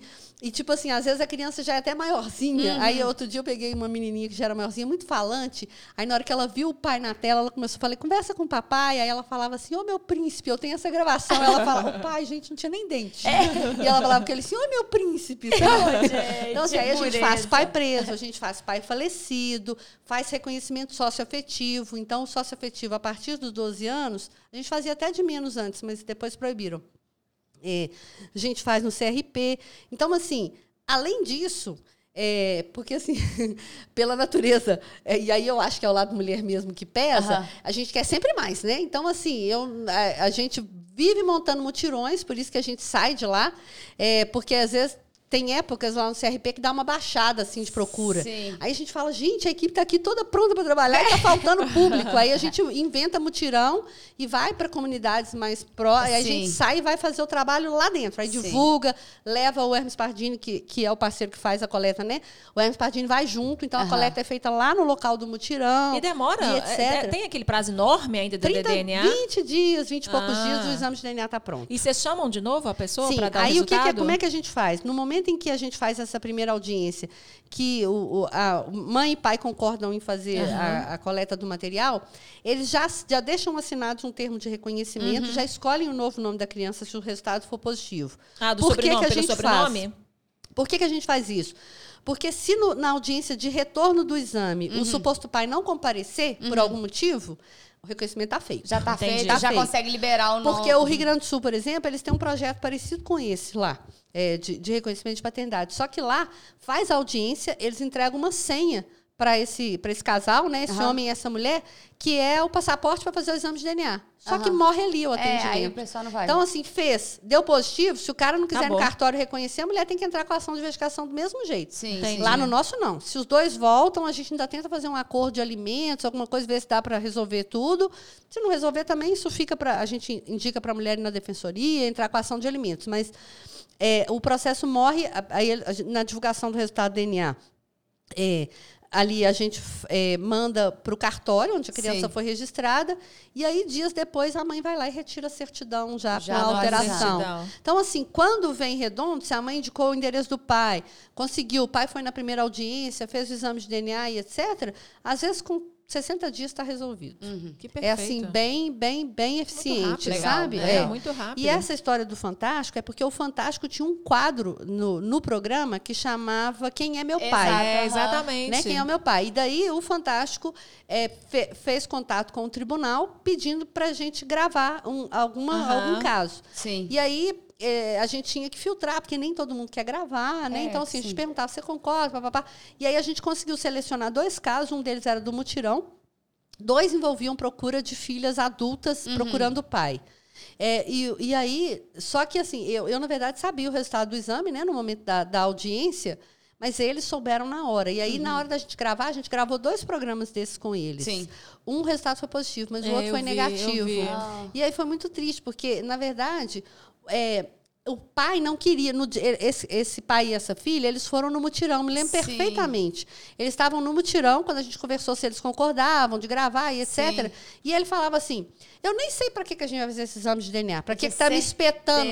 Eu sei que eu sou pai, não sei ah, o quê, nenê, nenê, nenê. E ela quis fazer, ela falou, mas eu quero fazer, porque muita gente fala da, da minha mãe, não sei o quê, tipo assim, eu quero, sabe, Provar esfregar isso pessoas. na cara das pessoas. E, foi uma decepção. e o resultado foi negativo. Hum. Então, na hora que deu, que a gente deu esse resultado, foi muito difícil, mas ele teve uma postura muito bonitinha. Ele, na hora, ele falou assim, isso para mim não faz a menor diferença. Uhum. Eu te assumo, não sei o quê. Ela falou, não, vou pensar. Ela, enfim, teve uma outra postura, mas foi por isso que a gente caiu lá nessa, nessa gravação, Entendi. porque eles pediram os casos. Legal, e a gente, gente, acha que é pouca coisa, né, gente? Não é pouca coisa, não. não é transformador é, na é, vida dessas crianças, é. Malu. Assim, e olha, peso, a gente, é, falando, a gente falando desse caso de Florianópolis, para você ver assim, que, que aquilo é uma exceção, né? Que aquela situação é uma exceção. A gente teve um caso lá quer dizer, dentre tantos outros, né, mas no CRP, de uma menina é, que teve um filho muito muito novinha. Sim, se, eu não estiver enganada, se eu não estiver a menina parecia uma criança a hora que ela entrou sim. na minha sala. Mas ela devia ter uns 13 anos, 14 anos. E, e aí, quando ela. Quando eu já, com, escutando, já com a criança? Já, com a criança nascida. Uhum. Nasceu, registrou, e aí veio o expediente. Uhum. Papai, ela tinha feito exame de DNA. Na verdade, eu estava no CRP e estou escutando uma pessoa meio alterada, não sei o que, lá no guichê. Aí uhum. eu cheguei no guichê e perguntei aos meninos: o que está acontecendo? Aí eles falaram assim: ah, doutora, a mãe dessa moça, uhum. dessa menina, está insistindo que tem que fazer outro exame de DNA. A menina já tinha ido para o resultado, o uhum. DNA tinha dado negativo, essa menina. E aí a mãe voltou no CRP indignada e dizendo que o resultado estava errado, que uhum. a menina dela tinha 13 anos, que e não sei o quê, que não sei o quê, e ela queria fazer outro resultado. E a gente sabe que não tem erro de resultado. Uhum. Então, é, eu, e aí eu, eu chamei a, a, senhora, falei, olha, tal, e ela, não, porque insistiu, insistiu, insistiu. Aí eu falei assim, eu posso conversar com sua filha separada? Ela disse, pode. Chamei a menina para o gabinete, sentei Sim. só com a menina. Aí falei com ela, olha, sua mãe está insistindo e tal, só estamos nós duas aqui. E aí fui tentando levar uma conversa assim muito para o lado assim, é, aí você bota o lado mãe, assim, uhum, né? Aí sim. falava com ela, ela falava assim, não, e ela negava, sabe? Ela falava assim, não teve outra pessoa. Eu falava, olha, deixa eu te explicar uma coisa. Se eu autorizar, eu autorizar um segundo exame de DNA é fácil para mim. Uhum. Só que a gente sabe que se eu autorizar um segundo exame, ele vai voltar negativo. Uhum. Isso não uhum. vai resolver o seu problema e o problema da sua mãe. Sim. O que vai resolver é você falar a verdade. Aí a menina começou a chorar, sabe? Falei com ela, pode confiar em mim, eu não vou falar nada do que a gente conversar aqui com a sua mãe se você Sim. não quiser. Ela chorou muito, aí ela contou que ela morava num lote que tinham dois rapazes e tal, e ela transou com os dois meninos Sim. mesmo. É, e aí ela chutou um, errou, era o outro. Uhum. E aí ela falou assim: eu não posso contar isso para minha mãe. Sim. Se eu pra minha mãe, ela vai me matar. Sim. Aí eu falava com ela assim: o dia que sua mãe descobriu que você estava grávida, ela quis te matar. Ela falou uhum. que isso. Falei, passou. Ela não está com seu filho no colo lá fora, Sim. adorando seu filho? Vai passar. Sim. Mas você não vai conseguir esconder essa verdade. É, Como é que nós vamos fazer? E ela fazer? também não vai engolir só. Tipo, não aí vai, deu negativo é. e aí? Vai. Aí eu falava para ela, falava assim: você não acha que aqui é o momento. E olha que antes disso. eu chamei a psicóloga do fórum, que nem atua lá, mas assim, uhum. assim, eu, eu fiquei com tanta dó daquela situação, assim, de tentar ajudar aquela menina, porque a carinha dela era de pânico, assim, é, sabe? Ué, o que, que, era aquilo. Aí eu chamei a psicóloga, falei assim. Conversa com ela, vê se você consegue arrancar, porque eu já tinha tentado e a menina não tinha falado. Aí a psicóloga ficou com ela um tempão na sala, conversou, ela voltou falou assim: doutora, não fala. Uhum. Aí eu voltei de novo, aí foi nesse momento que eu falei para ela. Falei, eu não vou contar para sua mãe, enfim, aí foi. Sim. Foi a hora que ela resolveu abrir. E contou, aí eu falei para ela: você não acha que aqui é, é, muito melhor eu contar isso para sua mãe, a gente dá, te dar um respaldo, não sei o que, não sei o que, do que a gente deixar isso para outra hora e tal? Aí ela me autorizou, né? Aí Sim, chamei uhum. a mãe e aí contei. Falei para a mãe dela: olha, é, enfim, Contou, usei é. de toda a psicologia do mundo para uhum. contar. E aí a mãe falava assim para ela: por que, que, você não me falou a verdade? Aí eu falava assim: olha, essa não é a hora da senhora julgar ela, Sim. é a hora da senhora apoiar. Sua filha precisa de apoio. Sim. Eles têm medo, é natural. O filho tem medo, às vezes, de contar as coisas para a mãe. Não é uma coisa fácil dela contar, mas o que ela precisa é de apoio, Sim. etc. Enfim conseguiu contornar a situação e aí a gente agendou o DNA para o outro vizinho, né? Uhum. Vamos dizer assim. Enfim, depois deve ter resolvido, porque aí também eu perco contato. É, o meu contato direto é mais quando. Até o na turbulência. Na turbulência. É. Na turbulência. depois, depois acabou. Eu ia ficar super eu tentando falar, gente, aquele caso lá do Você fica com isso? Assim, você quer saber as coisas? Não, né, Malu? Não. Assim, tem casos que são muito, muito, muito é, diferentes, assim, que aí, assim, eu busco essa informação. Tipo, Teve uma senhora que chegou lá no CRP para buscar o reconhecimento de filhos adultos. Ela tinha cinco filhas. Só uma filha era registrada no nome do pai. Segundo ela, o marido era caminhoneiro, estava sempre viajando quando os outros filhos nasceram. Uhum. E ele acabou morrendo. Então, era um reconhecimento de paternidade falecido. E aí, quando a gente foi fazer o exame de paternidade, é, é de reconstrução né, desse, desse DNA, usou o DNA dessa filha, uhum. da mãe dessa filha. Para reconhecer os outros. Os quatro exames voltaram negativos. É mesmo? Os quatro. Aí eu Peguei os meninos e falaram, doutora, sabe que deu um trabalho para fazer, porque a gente faz também a retificação dos netos, quando é adulto, já tem filho. Ah, entendi. Aí a gente retifica o registro dos netos, etc. Aí aquilo deu um trabalho, né, e tal. Aí eu falei, os meninos, doutora, sabe aquele caso, daquela família grande, papá, passei. Os exames voltaram todos negativos. Eu falei, como assim? O que, que aconteceu, Aí, né? Chamei a dona na minha sala, quando foi divulgar o resultado, antes chamei a dona na minha sala. Qual que era? Você consegue imaginar o que, que é o cenário? A menina não era filha dele. Exatamente. Por isso que A única registrada não era filha dele. Entendi. Só que a dona não admitiu isso de jeito nenhum. Alguns admitem, mas essa dona não quis é admitir. É ela falava assim: eu só saía com o Zé. E não sei o quê. Eu falava assim, minha senhora, mas acontece, a gente briga com o marido. Não teve, não teve, não teve, não teve, não teve. Eu falei, tá bom. A senhora não quer falar? Ok. Aí eu falei, vamos fazer o seguinte, porque eu também não podia prejudicar as outras quatro é, filhas. Uh -huh. Falei assim: esse falecido tem um irmão, alguém viu? Tem. Ele concorda em fornecer o DNA? Concorda. Aí veio o irmão dele, repetimos uhum. os quatro exames sem usar essa filha, usamos outro parâmetro. Os quatro positivos. Gente. Então, assim, mais do que clara a verdade. Aí, no dia que teve, vieram os quatro positivos, que a gente foi dar o resultado do DNA, eu que queria dar, né? Falei, uhum. agora sou eu que vou lá. Aí, chamei a dona de novo na minha sala. Minha senhora, olha, isso aqui, isso aqui. ela, não foi, não foi, não foi. Eu falei, ok. Aí, vou, falei, mas eu vou ter que falar isso para suas filhas. Não, não tem problema, não. Aí, entrei na sala com as cinco filhas e aí falei para elas, falei, olha, existe uma verdade que é a verdade biológica, é essa aqui. É, agora, eu, eu, na condição de filha Talvez acredite, preferia acreditar na minha mãe também. A mãe de vocês fala que esse exame aqui está errado. Eu não posso deixar vocês saindo daqui dizendo que está. Foram dois exames e os exames são isso aí. E tal. Então, o que os exames mostram é isso, isso, isso. E aí eu me lembro que uma das irmãs é, que estava sentada assim, mais perto de onde eu estava, tocou a outra falou bem que falavam isso. Então, assim, já existia essa desconfiança, mas a dona não quis confessar para mim, gente, mas, então, assim, esses casos, assim, muito diferentes, você busca essa informação. Às uhum. vezes você fala, gente, saiu o resultado daquele DNA, esses dias tinha criança brigada. A gente sempre torce muito, porque a criança está em situação de abrigo, a mãe, por exemplo, é dependente química, está na rua, o pai também está sumido, está não sei o quê, e aí tem uma avó que pode pegar essa criança no abrigo. Só que, como a criança não foi registrada no nome do pai, o abri... a gente precisa fazer o DNA para poder provar que essa mulher é a avó, porque aí a gente registra o nome do pai, para essa avó, então, Nossa, legitimar tem que fazer pedir. primeiro o registro do nome do pai, para depois passar para a avó? Não, eu tenho que fazer o registro do pai quando eu faço, quando eu, quando eu faço o DNA usando a avó, consigo provar que aquele pai é o pai desse menino. Entendi. E aí, quando eu troco o registro dele, o nome da avó vai para o registro ah, do menino. Entendi. E aí eles conseguem dar a guarda legítima para a avó, tira entendi. a criança da situação de abrigo. Uhum. Então a gente gosta demais, assim, a gente torce muito quando vem processo de criança abrigada, porque a gente sabe que é a chance daquela criança sair do é, abrigo. Do abrigo então, os processos de criança abrigada, a gente sempre fica ali na expectativa, na expectativa assim, de dar sabe? Coisa, de dar um resultado pegar, né? positivo. Né? É. Esses dias a gente fez um, mas a criança estava com com o pai já, ele, ela está morando com o pai, é mãe independente química, só que para legitimar a guarda, para o pai e para a avó, precisava de comprovar que esse pai, então eles fizeram teste de DNA. Uhum. E a menininha já uns sete anos, assim, e ela foi na divulgação do resultado. Eu ainda perguntei para o pai, ela vai ficar? Ele falou assim, doutora, ela está sabendo de ela sabe de tudo, a gente fala tudo com ela. Aí ela falou assim, eu nem dormi essa noite, porque oh, para ela, uhum. e, a, e, a, situação tinha sido levada pelo conselho, tanto que tinha um conselheiro tutelar lá, é, ela falou, ela falou assim, porque eu sei que se o resultado for negativo, eu tenho que ir pro abrigo, uhum. porque eles iam tirar Ai, ela dessa família. Dó, Mas dó. foi positivo. Ai, e aí foi um Nossa choro, senhora. a menina chorou. Ufa! Não, foi positivo. Foi positivo. Então, assim, o CRP nos proporciona histórias lindas e a gente aproveita o espaço, inclusive, né, e, e o alcance que o programa tem para dizer isso. Assim, quem conhece qualquer pessoa uhum. né, que não tem o pai ou a mãe, porque tem pessoas que não têm a mãe né, no registro de nascimento, é, o CRB está de portas abertas lá no Fórum Lafayette, não custa nada, é tudo de graça, não precisa de advogado, basta a pessoa procurar.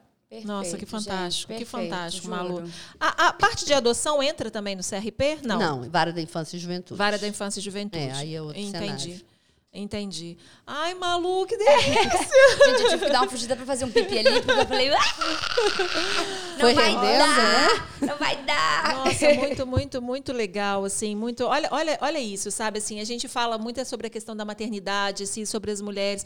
Olha o quanto transformador para essas crianças é ter o registro do pai, sabe? Eu lembro que nessa matéria do Fantástico, quando saiu essa matéria, a fala das pessoas, assim, falando assim, parece que é, parece que minha vida não é completa. Sim, sim. Sabe? Não é querer o afeto. Muitas vezes não, as pessoas não estão procurando, às vezes, não, o não afeto. Quer, não quer. Mas elas precisam daquela identidade, sim. sabe? Isso é transformador eu na vida falo das isso, pessoas. é saber quem é a minha outra metade. É, né? exatamente. Tipo eu... assim, não tem como eu ter chegado nessa terra sozinho, por causa é. de uma pessoa. Não é. tem como. É. E onde é que tá a outra? É, é saber, isso. é saber a sua história, sim. sabe? Eu acho que a gente fala muito sobre isso, sabe? Independente do destino, que, o que a família, o que vai acontecer, se aquele pai vai ser um pai presente, independente de qualquer coisa, você sabe a sua história, Exato. sabe? Você, você, quer, você quer entender a sua história, sabe? Deve você ter ah, raiva, mágoa, amor, qualquer coisa. Exato. Você tem que saber quem que é a pessoa é. Mas para você é. entender a sua história, é, é, é transformador. Agora, o, o, que a gente queria de verdade era que o CRP pudesse é, expandir assim, a ponto de, de fazer o trabalho pós-reconhecimento. Porque eu sempre falo lá assim. É, eu, eu não sei o que, que, é mais triste, se é você não ter um pai no, no registro ou se é você ter um pai que ignora, que uhum. te ignore simplesmente. Porque, uhum. assim, é muito triste. Assim, a gente vê muitas histórias felizes, muita, muita coisa bacana, reconhecimento emocionante e tal, mas a gente vê também muito, muita coisa que é assim. Porque quase tudo que chega lá são Sim. relacionamentos avulsos, assim. Uhum. Né? Tanto que há a dúvida da paternidade. Então, é, o homem de uma certa forma, ele vai estar preso àquela mulher para o resto da vida dele, com Sim. aquela uhum. paternidade, né? Uhum. E, e, infelizmente, o homem enxerga aquela criança como um cifrão, uhum. né? Assim, eu falo nas várias famílias, isso é clássico, né?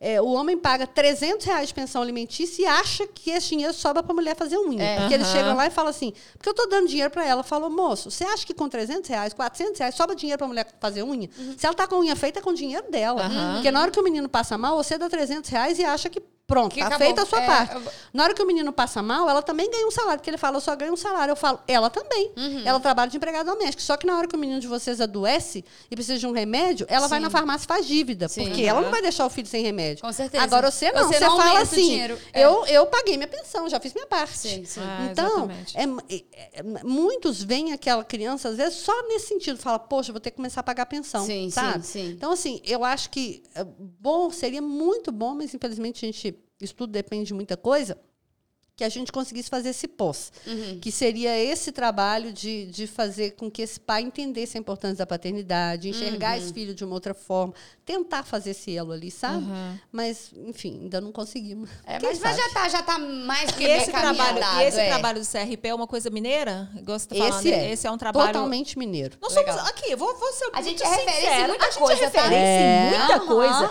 Porque essa vara da, da, da desembargadora que veio aqui a também, Kari. da Kari, é. Também é só Minas. Muito. Minas tem muito projeto bacana. Esse, esse projeto CRP, ele foi premiado no CNJ como um Sim. projeto inovador e etc. Então, assim, é realmente... Porque, assim, existem projetos semelhantes, mas que não tem tanta eficácia. Um, não tem assim um décimo do alcance que esse Sim. tem, não tenha Sim. dúvida. Que bacana, gente, transformador. Demais, gente. Ai, Malu, te amo. Muito te bom, amo. mais um, mais um papo daqueles que você viu Ai, caramba. Aqui, deixa eu te falar, foram duas horas de programa. Não, eu tô vendo ali o, duas o, o, horas de programa. Eu o programa aqui. mais longo que a gente aqui, já fez. Eu ficaria aqui mais umas duas. O programa, não, depois Fácil. desse xixi aqui, minha filha, eu podia pedir comida Coitado, Malu até engasgou. Vinho. Malu é, nem comi Depois desse xixi que eu tava pronta, pronta, pronta. Malu, é muito pois é. legal. É. Fica o convite, viu? O CRP tá aberto. O dia que quiserem conhecer ou estiverem passando por ali, entrem lá. Porque eu falo que, assim, é, uma coisa é eu contar o que é o CRP. Sim. Outra coisa é a pessoa entrar lá e viver. Pra, na hora que você entra, o ambiente já é... Ninguém acha que está dentro de um fórum. Porque é muito engraçadinho, porque como 99% do nosso público são pessoas muito simples, uhum. muito pobres, é, a gente tem muita doação uhum. e tal, tem muita Paula por lá. Assim.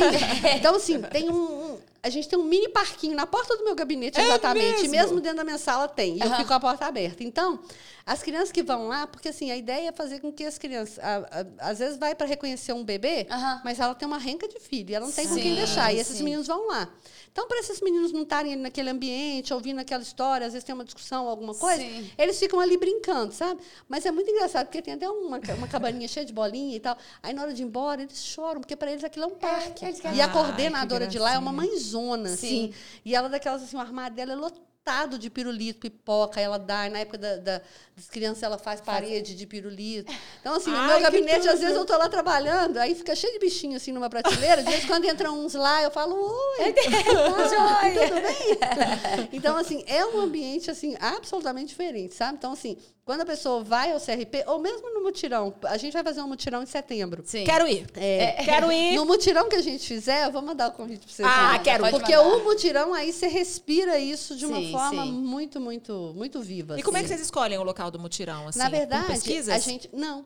É, a gente meio que que é, é, coloca assim, quem quer nos receber? É, então, por exemplo, nosso primeiro mutirão, aí esse, o primeiro não, o primeiro a gente procurou. É, uhum. A gente quis fazer lá na Serra, uhum. lá, e aí a gente fez no Espaço Criança Esperança. Eu liguei uhum. lá, perguntei se eles poderiam disponibilizar o espaço, porque a gente não tem dinheiro para gastar, é tudo de graça. Então a gente vai com a equipe, leva tudo, o tribunal monta tudo, papapá, mas É, a gente não tem. Eles fazem, montam os kits lanches uhum. e tal, a gente dá lanchinho para todo mundo, papapá, né? Para as crianças, para os pais e tal. Enfim. E é aí, as, aí, aí, as associações da comunidade avisam que vocês vão estar? divulgam e uhum. tal, mas tem toda uma, uma, uma, divulgação. Porque aí a gente consegue, quando a gente faz mutirão, a gente consegue espaço no Jornal do Ônibus. Ah, isso tem legal. um alcance enorme, assim, legal. o Jornal do Ônibus. E aí a gente tem um volume de procura enorme. É, aí a gente consegue, por exemplo, que grandes emissoras cubram o início. Então, às vezes, durante o dia, um monte de gente procura, enfim. Legal, legal. Então, funciona muito. Os outros já foram aí quando a gente fez esse primeiro, a gente falou, olha, é, vamos, a gente a gente está disposto a fazer outros mutirões, basta alguém procurar. Aí a gente fez um lá no, no Hospital André Luiz, que disponibilizou uhum. o espaço deles, lá no Salgado Filho. Fizemos no Barreiro, o cartório do Barreiro abriu uhum. o espaço deles. E esse outro, é, eu ainda não sei onde que a gente vai fazer, mas a proposta que a gente tinha era de fazer lá na PUC do São Gabriel. Ah, sim, que legal. Então, eu imagino que esse vai ser lá no São Gabriel, esse sim, próximo, sim. sabe? Então, assim, é onde oferecem pra gente um espaço, a gente Vocês vão lá então. Nossa, Montar a PUC A gente fecha a porta lá do fora e vai para outro lugar. Olha só, Aninha, esse não é puxar sardinha porque eu amo ela demais, não, mas você vê, ela não precisava fazer isso. É, ela não precisava. Sim. Sabe? Ela tem o um gabinete dela, não. que ela podia estar tá lá fazendo. Ela não precisava fazer isso. Sim, sim. Isso é é o plano feminino, é, sabe? É. Com certeza. Isso, isso eu é acho. É o, isso eu falo. É, eu falo assim, tem, tem muita, tem muita coisa, por exemplo, esse caso da, da menina, vamos usar isso como exemplo, ou o caso da mulher. Se fosse talvez um um homem, uma pessoa sem um mínimo de sensibilidade, para trabalhar com esse tipo de matéria, uhum. você tem que ter perfil. Sim, com certeza. Porque se você não tiver, não funciona. Uhum. É, não pode, porque você imagina se fosse uma pessoa sem perfil, homem ou mulher, não importa, mas que fosse uma pessoa sem perfil, naquele caso, a hora que chegasse os quatro DNAs negativos, ou da menina negativa, ele ia dizer assim, não tem repetição de DNA. Uhum. E, ou seja, aquela criança ia continuar sem pai. Uhum. Por quê? Porque a, a, mulher poderia até juntar um dinheiro, não sei o quê, e fazer um outro exame particular, ia voltar negativo. E aquelas pessoas iam continuar sem a identidade delas. Uhum. Com certeza. É, então, assim, exatamente. é isso que a gente quer? Não, a gente não quer resolver, então vamos resolver de um jeito efetivo. Que realmente dê para resolver. Que, realmente, que é. realmente resolva. Essa é, essa é a proposta. Com certeza, demais, Malu. Malu, eu acho que também a gente não pode deixar de falar aqui, porque a gente tem um público, graças a Deus, com alcance grande. Gente, o trabalho do juiz é, é, é, é, fundamental, sabe? Uhum. A gente não pode se basear e julgar toda uma classe de pessoas que a gente já é, já, já é a segunda é, é juíza, que ah, veio uma desembargadora Sim. e agora a Malu como juíza, que faz um trabalho brilhante, sabe? A gente sabe que politicamente é difícil a gente confiar na justiça, vamos falar assim, Sim, né? Claro. Tá numa, a gente está numa fase difícil política, com assim. Certeza. A gente vai passar por um momento muito difícil político esse ano com a eleição. Mas a gente não pode deixar de acreditar, sabe, na competência dessas pessoas não, que estão certeza. ali por você, sim, sabe? Sim. Igual isso que a gente falou, assim, é, é, é, lógico que teve esse caso dessa juíza de Florianópolis que a gente precisa falar, que esse, esse assunto está muito fervente, mas vamos pensar que é um caso isolado, sabe? Igual a Maluta, ela não era da competência dela, ela podia ter feito, então assim... Tem N pontos a serem analizados antes e que aí, de ir lá e soltar uma e opinião. Diz, e diz, diz de, como é que fala? Descredibiliza.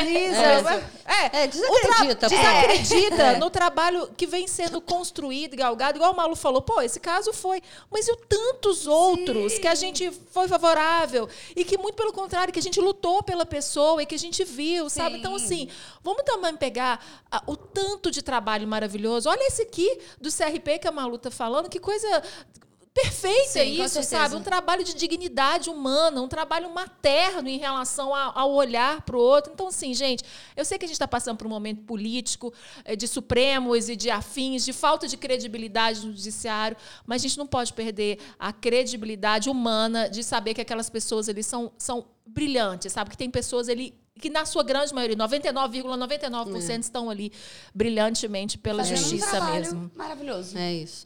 É, e que essas pequenas exceções que às vezes não acontecem por por nada, não é porque a pessoa é ruim, não é porque todo mundo somos humanos, né? Uhum. O juiz também tem o seu dia às vezes ruim uhum. e às vezes coincidiu de ser um dia ruim. Eu falo, por exemplo, em relação a esse caso hoje a gente estava falando num grupo, o pessoal disse assim: "Ah, a pior frase daquele daquela daquela gravação que teve foi uhum. a frase o estuprador concorda", uhum. né? E eu disse assim, aí eu até falei assim, gente, eu, eu não sei o contexto disso, mas assim, por exemplo, existe a hipótese de estupro, estupro presumido. Uhum. O estupro presumido, a menina simplesmente pela idade dela, seria uma situação de estupro. Então, vamos imaginar uma menina de 12 anos, uhum. de 11 anos, de 10 anos que seja, que tem um namorado. Uhum. Se ela engravidar, é estupro. Uhum. Presumido. Sim. E aí, eu até falei assim: é claro que naquela circunstância, eu, por exemplo, jamais entraria para uma audiência daquela para ouvir uma menor de 10 anos e etc., sem o conhecimento daquele processo, do que, que aquilo ali estava. Eu entro para uma audiência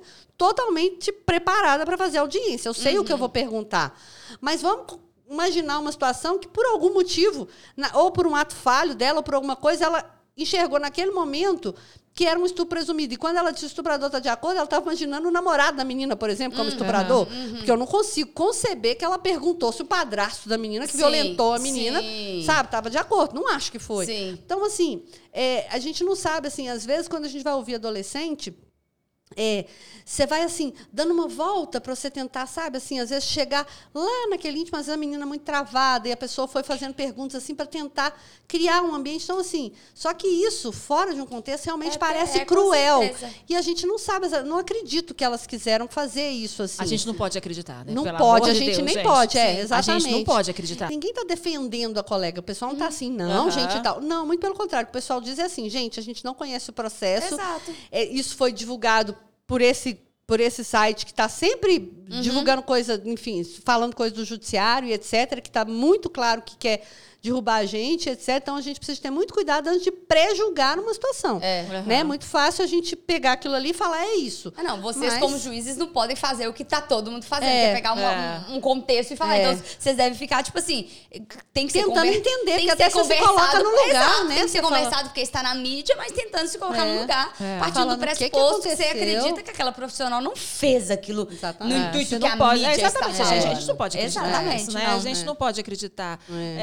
Enfim, tomara que essa criança ela tenha uma. Porque é uma criança, né? Criança não é mãe, estuprador não é pai, isso fica é. bem claro, ninguém é. concorda com isso. É, tomara que tenha uma, um desfecho isso deve se resolver, favorável né? nos próximos dias, em relação a essa criança, que ela seja protegida, assim é. como os órgãos de proteção da criança protegem muito, tem sim, muita sim. lei em relação a isso, né? E que a gente consiga brilhantemente continuar aqui em Minas Gerais, sendo exemplo para tantas, coisas, tantos né? projetos legais que isso nos orgulha muito. Me orgulha ser sua amiga demais. Você sabe que eu, eu sempre babo muito em relação à nossa amizade. A maternidade é boa até nisso, que aproxima pessoas assim é, de universos totalmente diferentes. A Malu ela foi um centro para mim. Eu também passei por um momento muito difícil com meu filho na adolescência. E eu até me emociono sempre quando eu falo nisso, porque essa pessoa foi meu centro de vida. Show assim. De bola. E fico muito feliz. Um dia a gente vai conversar sobre isso. Maravilhoso, gente. Um dia a gente vai conversar sobre gente, isso. Malu, perfeito. muito obrigada. obrigada. Eu acho que eu foi que transformador na vida de muitas pessoas. Olha que legal. O CRP tem um site, tem alguma coisa que as pessoas tem. podem acessar? Depois você deixa com a gente, que a gente vai deixar aqui na descrição, na descrição tá? Deixa. deixa. Porque para as pessoas terem informação. Deixa, sim. É, é, é, CRP. Na verdade, se a pessoa entrar no site do Tribunal de Justiça sim. e divulgar Centro de Reconhecimento de Paternidade, ela tem todas as informações. Mas que não seja por isso. A gente vai pôr um atalho ali. É isso. Vai ser ainda é. mais Funciona de 8 às 17, lá no Fórum Lafayette, todos os dias, enfim. É que isso. delícia. Né? Então, assim, é, para mim também é, é, é, sempre muito gostoso, né? A gente falar sobre, sobre histórias, né? Que possam... Porque, às vezes, assim, o que a gente fala, às vezes, que, que é da gente, às vezes pode servir para alguém, Com né? Toda Enfim, certeza. É um, às vezes tem um estudante é. ouvindo lá que está assim, né? Porque a pessoa fala assim, ah, eu não tenho chance, Exatamente. eu não sei. Quem sabe vai falar assim, uai... Ela teve, ela também estudou em escola pública. É. Vou pegar meu livro e vou estudar. E vou Olha que não precisa ir muito longe, não. Nossa produtora do programa está atenta ali, estudante é. de direito. De tenho olho. certeza que ela se inspirou. Tá é isso aí. Ela se inspirou em você. Então, é isso, é Malu. Isso Eu tenho certeza, assim, como, como a nossa produtora, assim, as pessoas que estão ouvindo. Malu, para a gente encerrar o programa, normalmente a gente pede para o convidado falar uma frase, assim, uma frase de força, uma um frase, conselho. sei lá, um conselho para uma mãe que seja assim, assim, dentro da sua realidade, assim, uma frase que você segue para a vida. Eu sei também da, da, da, da, dos bastidores aí, assim, algo que você possa falar para apoiar uma, uma outra mulher, nesse caso, pensando no, no, público feminino, assim. É uma frase? Não, não, Qualquer um. Conselho. É, não, nem que seja assim, sabe, vai, vai um procurar poema, seus direitos, sabe? Vai procurar é. seus direitos. Olha, ninguém consegue resolver um conflito familiar olhando o retrovisor do carro. Uhum. Se você olhar para o retrovisor, você não resolve. Uhum. Você tem que baixar o retrovisor para lá e olhar para frente. Você uhum. só reconstrói uma família, uhum. porque se você separa, se você, enfim, qualquer coisa, você tem que reconstruir. É uma Sim. outra família que vai se formar. Uhum. E você não reconstrói olhando o retrovisor. Você uhum. tem que reconstruir falando assim, bom, vamos frente. pactuar uma nova família daqui para frente. Sim. Então, assim, eu, eu, acho que quase tudo que a gente conversou passa por isso. Porque Sim. se as pessoas conseguissem resolver o conflito familiar delas, a gente não teria feminicídio, a gente não teria sim, reconhecimento de paternidade, não teria sim. um monte de coisa que a gente falou aqui. Uhum.